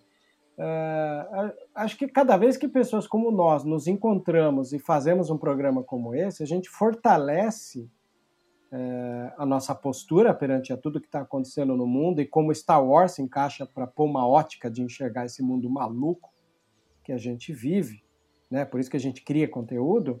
E o mais interessante, a gente encoraja outros criadores de conteúdo ou apenas simples leitores a não é, se sentirem, como eu posso dizer, é, intimidados por causa dessas opiniões aí nefastas que têm tomado conta do mundo, inclusive no campo do entretenimento, não é verdade? Olha, eu acho que depois que o George Lucas fez o Retorno de Jedi, com os vilões sendo os Estados Unidos, e os Ewoks sendo o outro lado daquela guerra lá que vocês sabem muito bem qual era. Sim. Eu acho que Não assim... sei do que você tá falando. Enfim. Muito bom. É, eu já falei esse vídeo, né? Já falei. O, tem uma influência de Vietcongs ali nos Ewoks, né? Que lutam. É, o, o, George ele fala os, os. Como é que é? Ele usa um termo, ele fala tipo a, a galera menorzinha. Os. Os, assim, em desvantagem ali na luta, né? Depois que ele fez isso, uhum. eu acho que a franquia já, né, já deixou bem claro que ela critica realmente coisas bem pontuais, assim. E ignorar isso é ignorar uma parte da franquia. Então, né? A galera. É verdade. É o velho. no negacionismo. É, é, o velho. Opa, vim pra ver Star Wars, não pra eu falar de o, política. Uh, o que vai ser interessante ver pós agora, já puxando um pouquinho disso, é justamente porque esse deslumbramento foi muito grande, né? Eu gostei, foi interessante analisar isso, como o Vebs falou. Esse final de semana, eu uso muito o Twitter. De semana o Twitter tava polvoroso, assim, um estardalhaço por causa disso. E foi legal ver isso acontecendo com Star Wars de novo, né? Uma galera que, sei lá, não comentava Star Wars repercutindo, sendo positivo, sendo, sendo negativo. Mas aí aquela, aquele famoso trem do hype. Sim entendeu? Vai ser interessante ver agora como é que eles vão lidar com isso. Como eu falei, eu tô adorando essa fase nova Disney fazendo série, porque eu tô adorando sentar e ver como que o Story Group e a Kathleen Kennedy, o Favreau, como que eles estão resolvendo as coisas. Porque eles estão mexendo, tá dando certo, dando certo. Agora eu quero muito ver quais soluções que eles vão tomar. E beleza, eu acho que o episódio deixa muito claro a participação do Luke, para que, que ela tá lá, toda a parte do, de, de voltar com, com o altruísmo do Luke Skywalker, o altruísmo dos próprios Jedi mesmo, já estabelecerem um tempo limite, porque a gente sabe que né, o Grogu não vai embora. O episódio é. O Grogu não vai sumir, né? É um episódio que esse final, essa participação do Luke deixa bem claro isso. Só que, pra galera que ficou muito mais empolgada, talvez não fique tão claro assim. Então eu acho que vai ser interessante ver como é que eles vão lidar com esse público. A partir do momento que você joga Luke Skywalker na jogada, você botou o Grogu com os grandes. Não que o Grogu já não fosse grande o suficiente, mas você juntou ele com o cara. Vai ser bem interessante Verdade. ver como é que eles vão lidar com, com essa junção. Beleza, e agora? O Luke está na jogada, o Luke apareceu. E aí? Cara, eu acho que. Assim. Esse assunto, Luke Skywalker, tudo que tá em volta desse personagem é um dos meus. Sei lá, nos três assuntos preferidos é, dentro da franquia como um todo, né? Você tem várias divisões de Star Wars, tanto de personagens quanto de núcleos e tudo mais. Você tem os Mandalorianos e os clones e tudo mais. O Luke em si é um dos meus preferidos e eu tenho vários vídeos no canal sobre ele, sobre as coisas que ele fez, sobre como ele mudou e tudo mais. Então, essa pontuação, é, essa participação dele foi, foi breve, ela foi rápida. Mas acho que mesmo assim, ela complementou parte da história do Luke de uma forma bem, bem legal. A gente já sabia que ele era muito poderoso. Isso não é novidade. E a gente também sabia que ele estava, né? Se colocando num papel de mestre Jedi, isso também não era novidade. Mas a gente vê isso, a gente viver, sentir isso na pele. É muito importante pra gente sentir como os sentimentos do personagem mudaram no futuro. O que, que ele viveu, certo? É, voltando um pouco lá para aquela cena, quando ele entra ali, quando ele sai do corredor, que era o modo do Luke guerreiro, que inclusive estava lutando contra robôs justamente porque o Luke é um Jedi muito humano, né? O Favreau fez isso lá em Homem de Ferro 2, botou o Homem de Ferro para lutar com um robô, que ele pode passar o cerol em todo mundo sem sair como um, como um assassino, e ele fez isso com o Luke de novo. E, sinceramente, acho que funciona muito bem, né? Ele pode soltar os cachorros lá sem ter muito problema. Mas ele muda aquela posição de guerreiro para um cara resiliente quando ele entra ali na sala. E a forma dele agir diz muita coisa sobre o personagem, sobre quem ele era e o que, que ele busca ser naquele momento. Ele não diz o nome dele. Ele fala que ele é um Jedi. O Luke tá vivendo, eu vejo o Luke, na minha opinião, né? Naquele momento, como um cara que tem. Ele tá no auge do compromisso dele com o fardo que ele tem que carregar. Que ele se vê como capaz de carregar. Ele não escolheu aquilo. Ele, ele recebeu esse poder por uma herança genética e por tudo que ele viveu e ele aceita esse fardo. É uma coisa quase meio Frodo no Senhor dos Anéis, assim, de você receber aquilo e, cara, esse dever é seu. Você vai ter que carregar esse legado para frente. Você é o Jedi que vai ter que parar a sua vida inteira para ajudar esse pequeno bichinho que tá em risco. Sabe? E a forma dele resiliente, dele não entrar falando em ordem Jedi, de nada disso ele fala. Ele precisa de ajuda e eu vou ajudar ele. Não tem ordem Jedi, não tem não tem nada, não importa, são pessoas cuidando uma das outras. E o Luke tá ali para cuidar deles, sabe? Os caras estão apontando arma na cara dele, que ele se desarma e ele abre espaço pro Grogo escolher ir com ele. Ele não faz nada até o Grogo andar na direção dele. Tudo bem que ele estende a mão e fala, come here, né? E aí o Grogo vai lá, fica paradinho, e ele deixa ele se ambientar, olhar pro R2. O Jin olha pro. O Luke olha pro Jin nesse momento, tipo, olha, fica tranquilo. Teu filho tá bem, ele tá fazendo o que ele quer sabe? E eu acho incrível ver o compromisso que o Luke tem com aquela história. Ele era um playboyzinho lá de Tatooine. a, a, verdade é essa, era um molequinho, um adolescente, como qualquer um, como nós fomos, né? Tinha, preocupava lá com o trabalho dele e tudo mais. E ele se viu como uma pessoa que pode mudar os rumos da galáxia. Ele abriu mão do lado pessoal dele, né? Novamente, ele não fala nenhum nome dele, cara. Sabe? Ele é 100% um Jedi. E... É um verdadeiro um, um, verdadeiro Jedi, né? Porque ele não tá ali querendo se gabar. Oi, eu sou Luke Skywalker. Não, é, não interessa. Aquela coisa assim. Ah, ajudar. Só ajudar. Exato, não, aquela coisa da lenda. Ele não tenta se portar como lenda. Saca? Lá fora ele era lenda, mas quando ele entra ali, ele é uma forma de ajuda. Ele é um cara que vai cuidar do que vai acontecer ali dentro. Entendeu? Eu acho isso incrível, porque você pensa em todo o compromisso que aquele cara teve sabe? toda a despedida que ele acompanhou ali do Grogo, tipo, olha, eu assumo responsabilidade por isso aqui, tá comigo, tá tudo bem, eu dou minha vida por isso. Aí você imagina, como é que não foi a porrada quando tudo deu errado? Quando ele errou. Sabe? Quando o infalível falhou. Aquele que não podia falhar, falhou. E pessoas morreram por causa disso. Acho que você esperar que o cara fosse o mesmo depois disso tudo. Beleza, você espera se você quiser, mas é muito coerente que depois daquele compromisso ali que ele traçou, ter sido repetido várias e várias e várias e várias e várias vezes, a frustração dele foi muito grande quando ele não se viu capaz de proteger aquelas pessoas como ele queria proteger. E isso é muito importante da gente ver como uma parte da história do personagem. A gente já sabia que ele era forte, mas a gente sentiu o compromisso dele com a missão dele é diferencial pro futuro do Luke. E é muito bacana ali que tu falou sobre a evolução do personagem, para ver o quão diferente ele tá. É, é, só a gente parar e analisar, tipo, comparar o look do episódio 4 com o 6, sabe? Ou com o 6 ou com o próprio The Mandalorian, né? Já que é mais pra frente. Tu compara o look de Uma Nova Esperança ali com o de The Mandalorian. Cara, até no jeito de se portar, de falar, é, é, diferente, sabe? Porque o Luke é. mudou totalmente depois que ele tomou aquele fardo para ele, como tu disse, sabe? Sim. De uma maneira irônica, é, a gente tem isso no, no, no, Holiday Special de Lego, né? Que estreou também no, no canal Disney. Né, porque a gente vê a figura de Avatar, de bonequinho. O bonequinho do Luke que é levado a viajar no tempo com a Rey é um bonequinho despreparado, que é diferente desse Luke. Então é engraçado, o Kaique comentou disso daí, eu lembrei dessa diferença entre os bonequinhos de Luke do Lego da animação, que não tem nenhuma pretensão a não ser divertir, né? Um filme de verdade. Aquele Holiday é muito bom, cara. É isso. E, e, o final, né? A gente já viu que o final é o Boba Fett voltando para Tatooine, matando o Boba, o, o Bip Fortuna, né? O Boba mata o Bip Fortuna, que inclusive é o mesmo ator do Bip Fortuna de Ameaça Fantasma. É, inclusive, o. E, e, quem é esse ator é o Matthew Wood, que foi ninguém mais, ninguém menos que a voz do Grievous em The Clone Wars. Mais um detalhe para a gente analisar aí e, e, abrigar. Né? É assim que ele limpa o caminho ali do trono de Tatooine, ele senta, a Fennec senta no, no braço ali, bebe até a espótica do lado, né?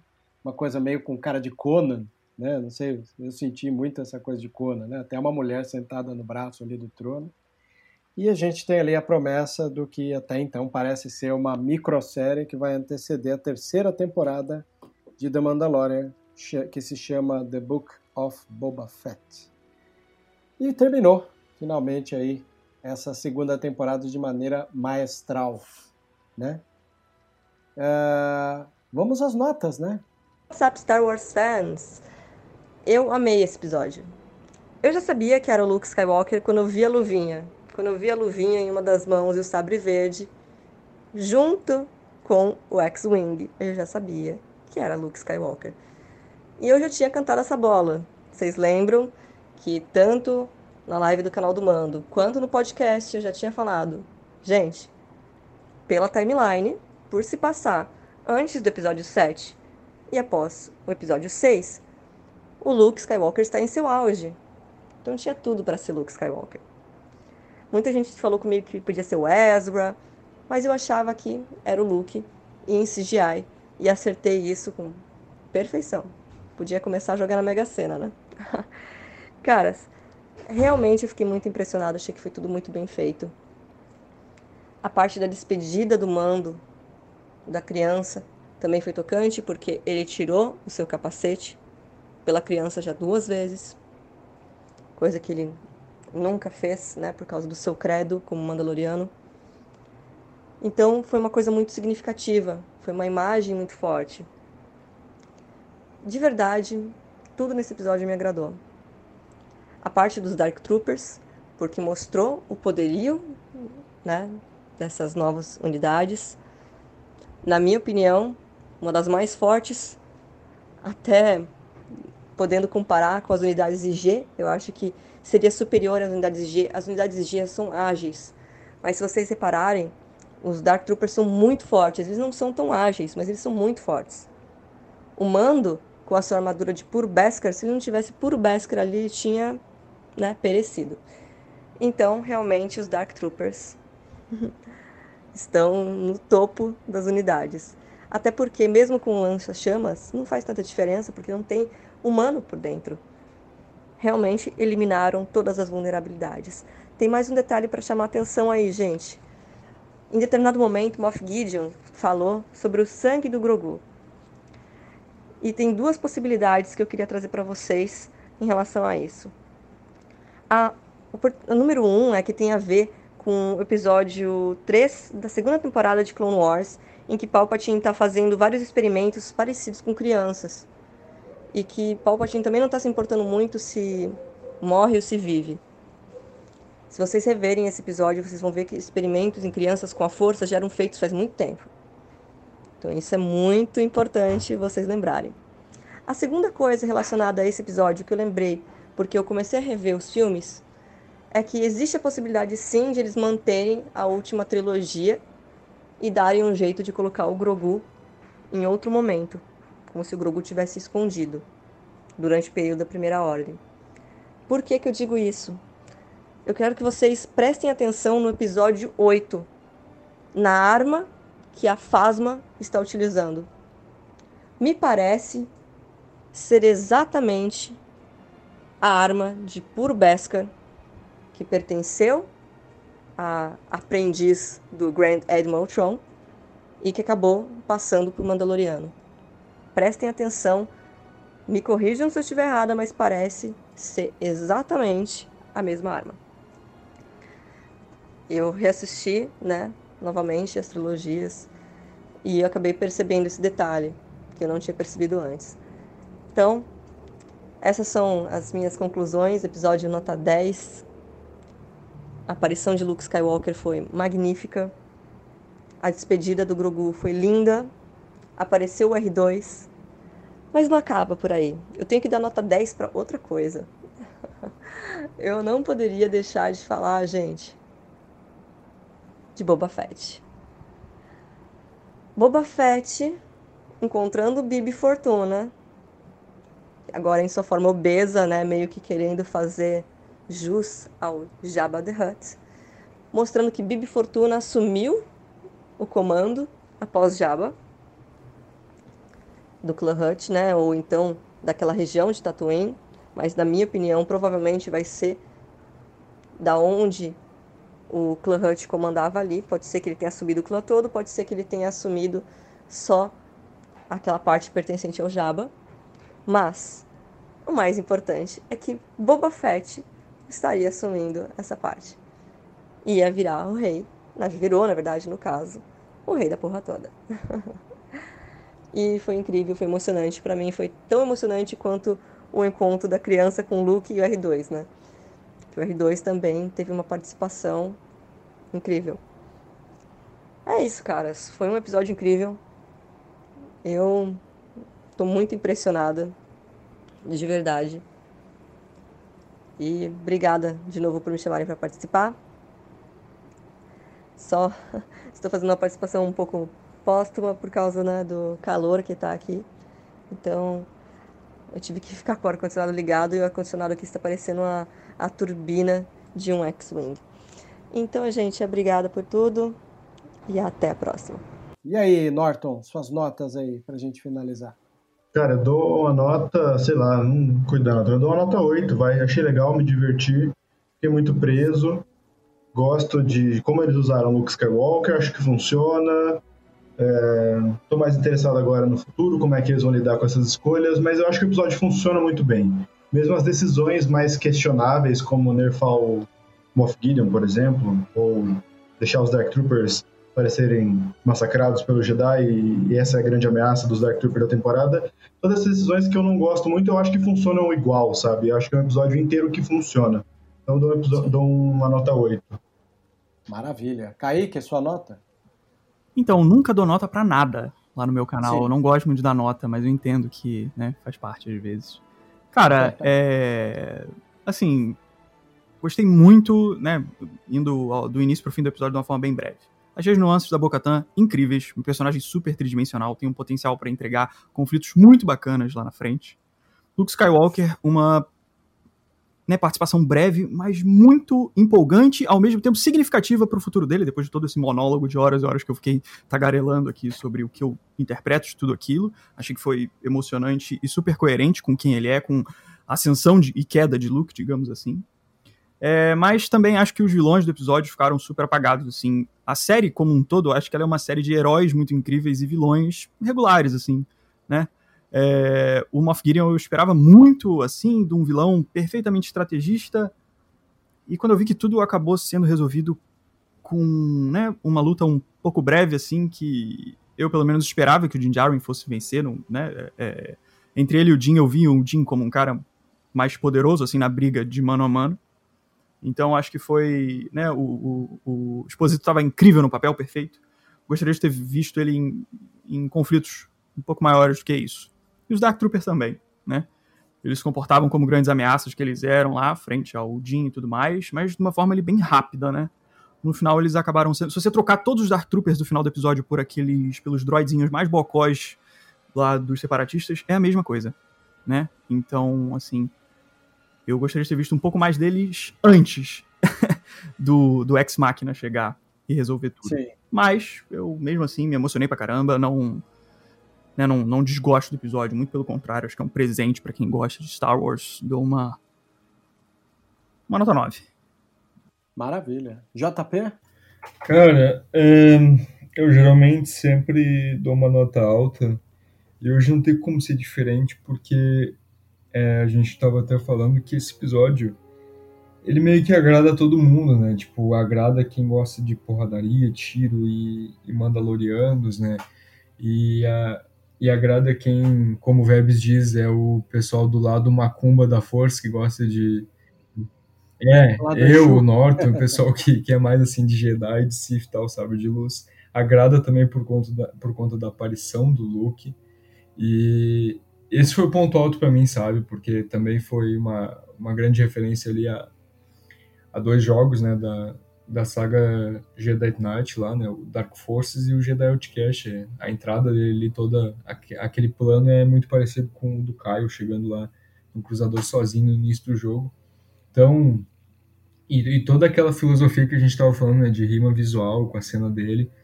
Então, é meio impossível não dar uma nota menos de 9, sabe?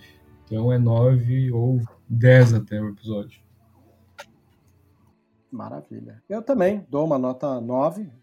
Acho que é o episódio mais emocionante, não o melhor, né? Cinematograficamente, meu, meu episódio favorito dessa temporada é o episódio anterior, né? É, é o que mais me agradou. Mas esse, pela carga emocional, ganha nota 9. Bom, chegamos ao final da, de Vozes da Força. Quero agradecer ao meu parceiro JP, que está sempre comigo aqui, me ajudando né, a, manter o nível, a qualidade né, de, um podcast desse.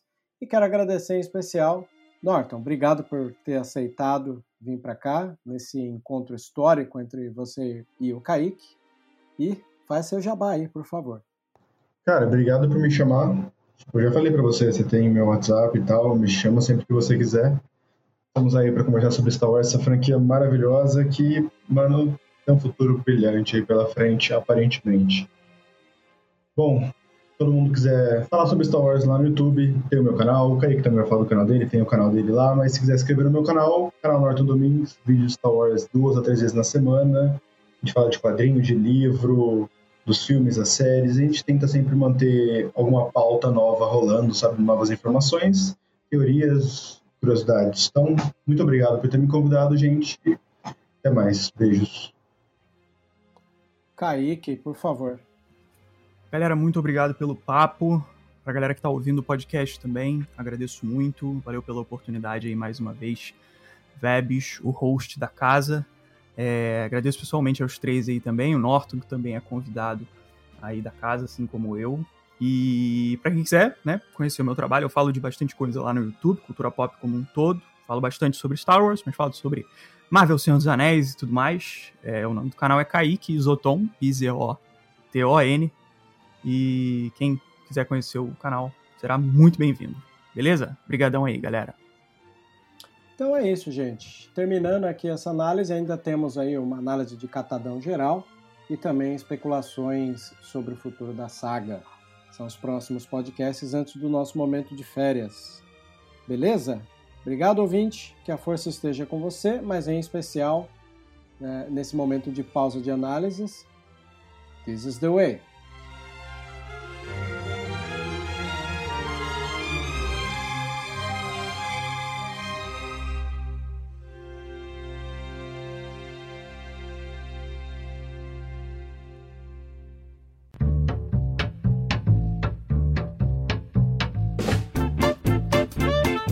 Você ouviu e vivenciou Vozes da Força.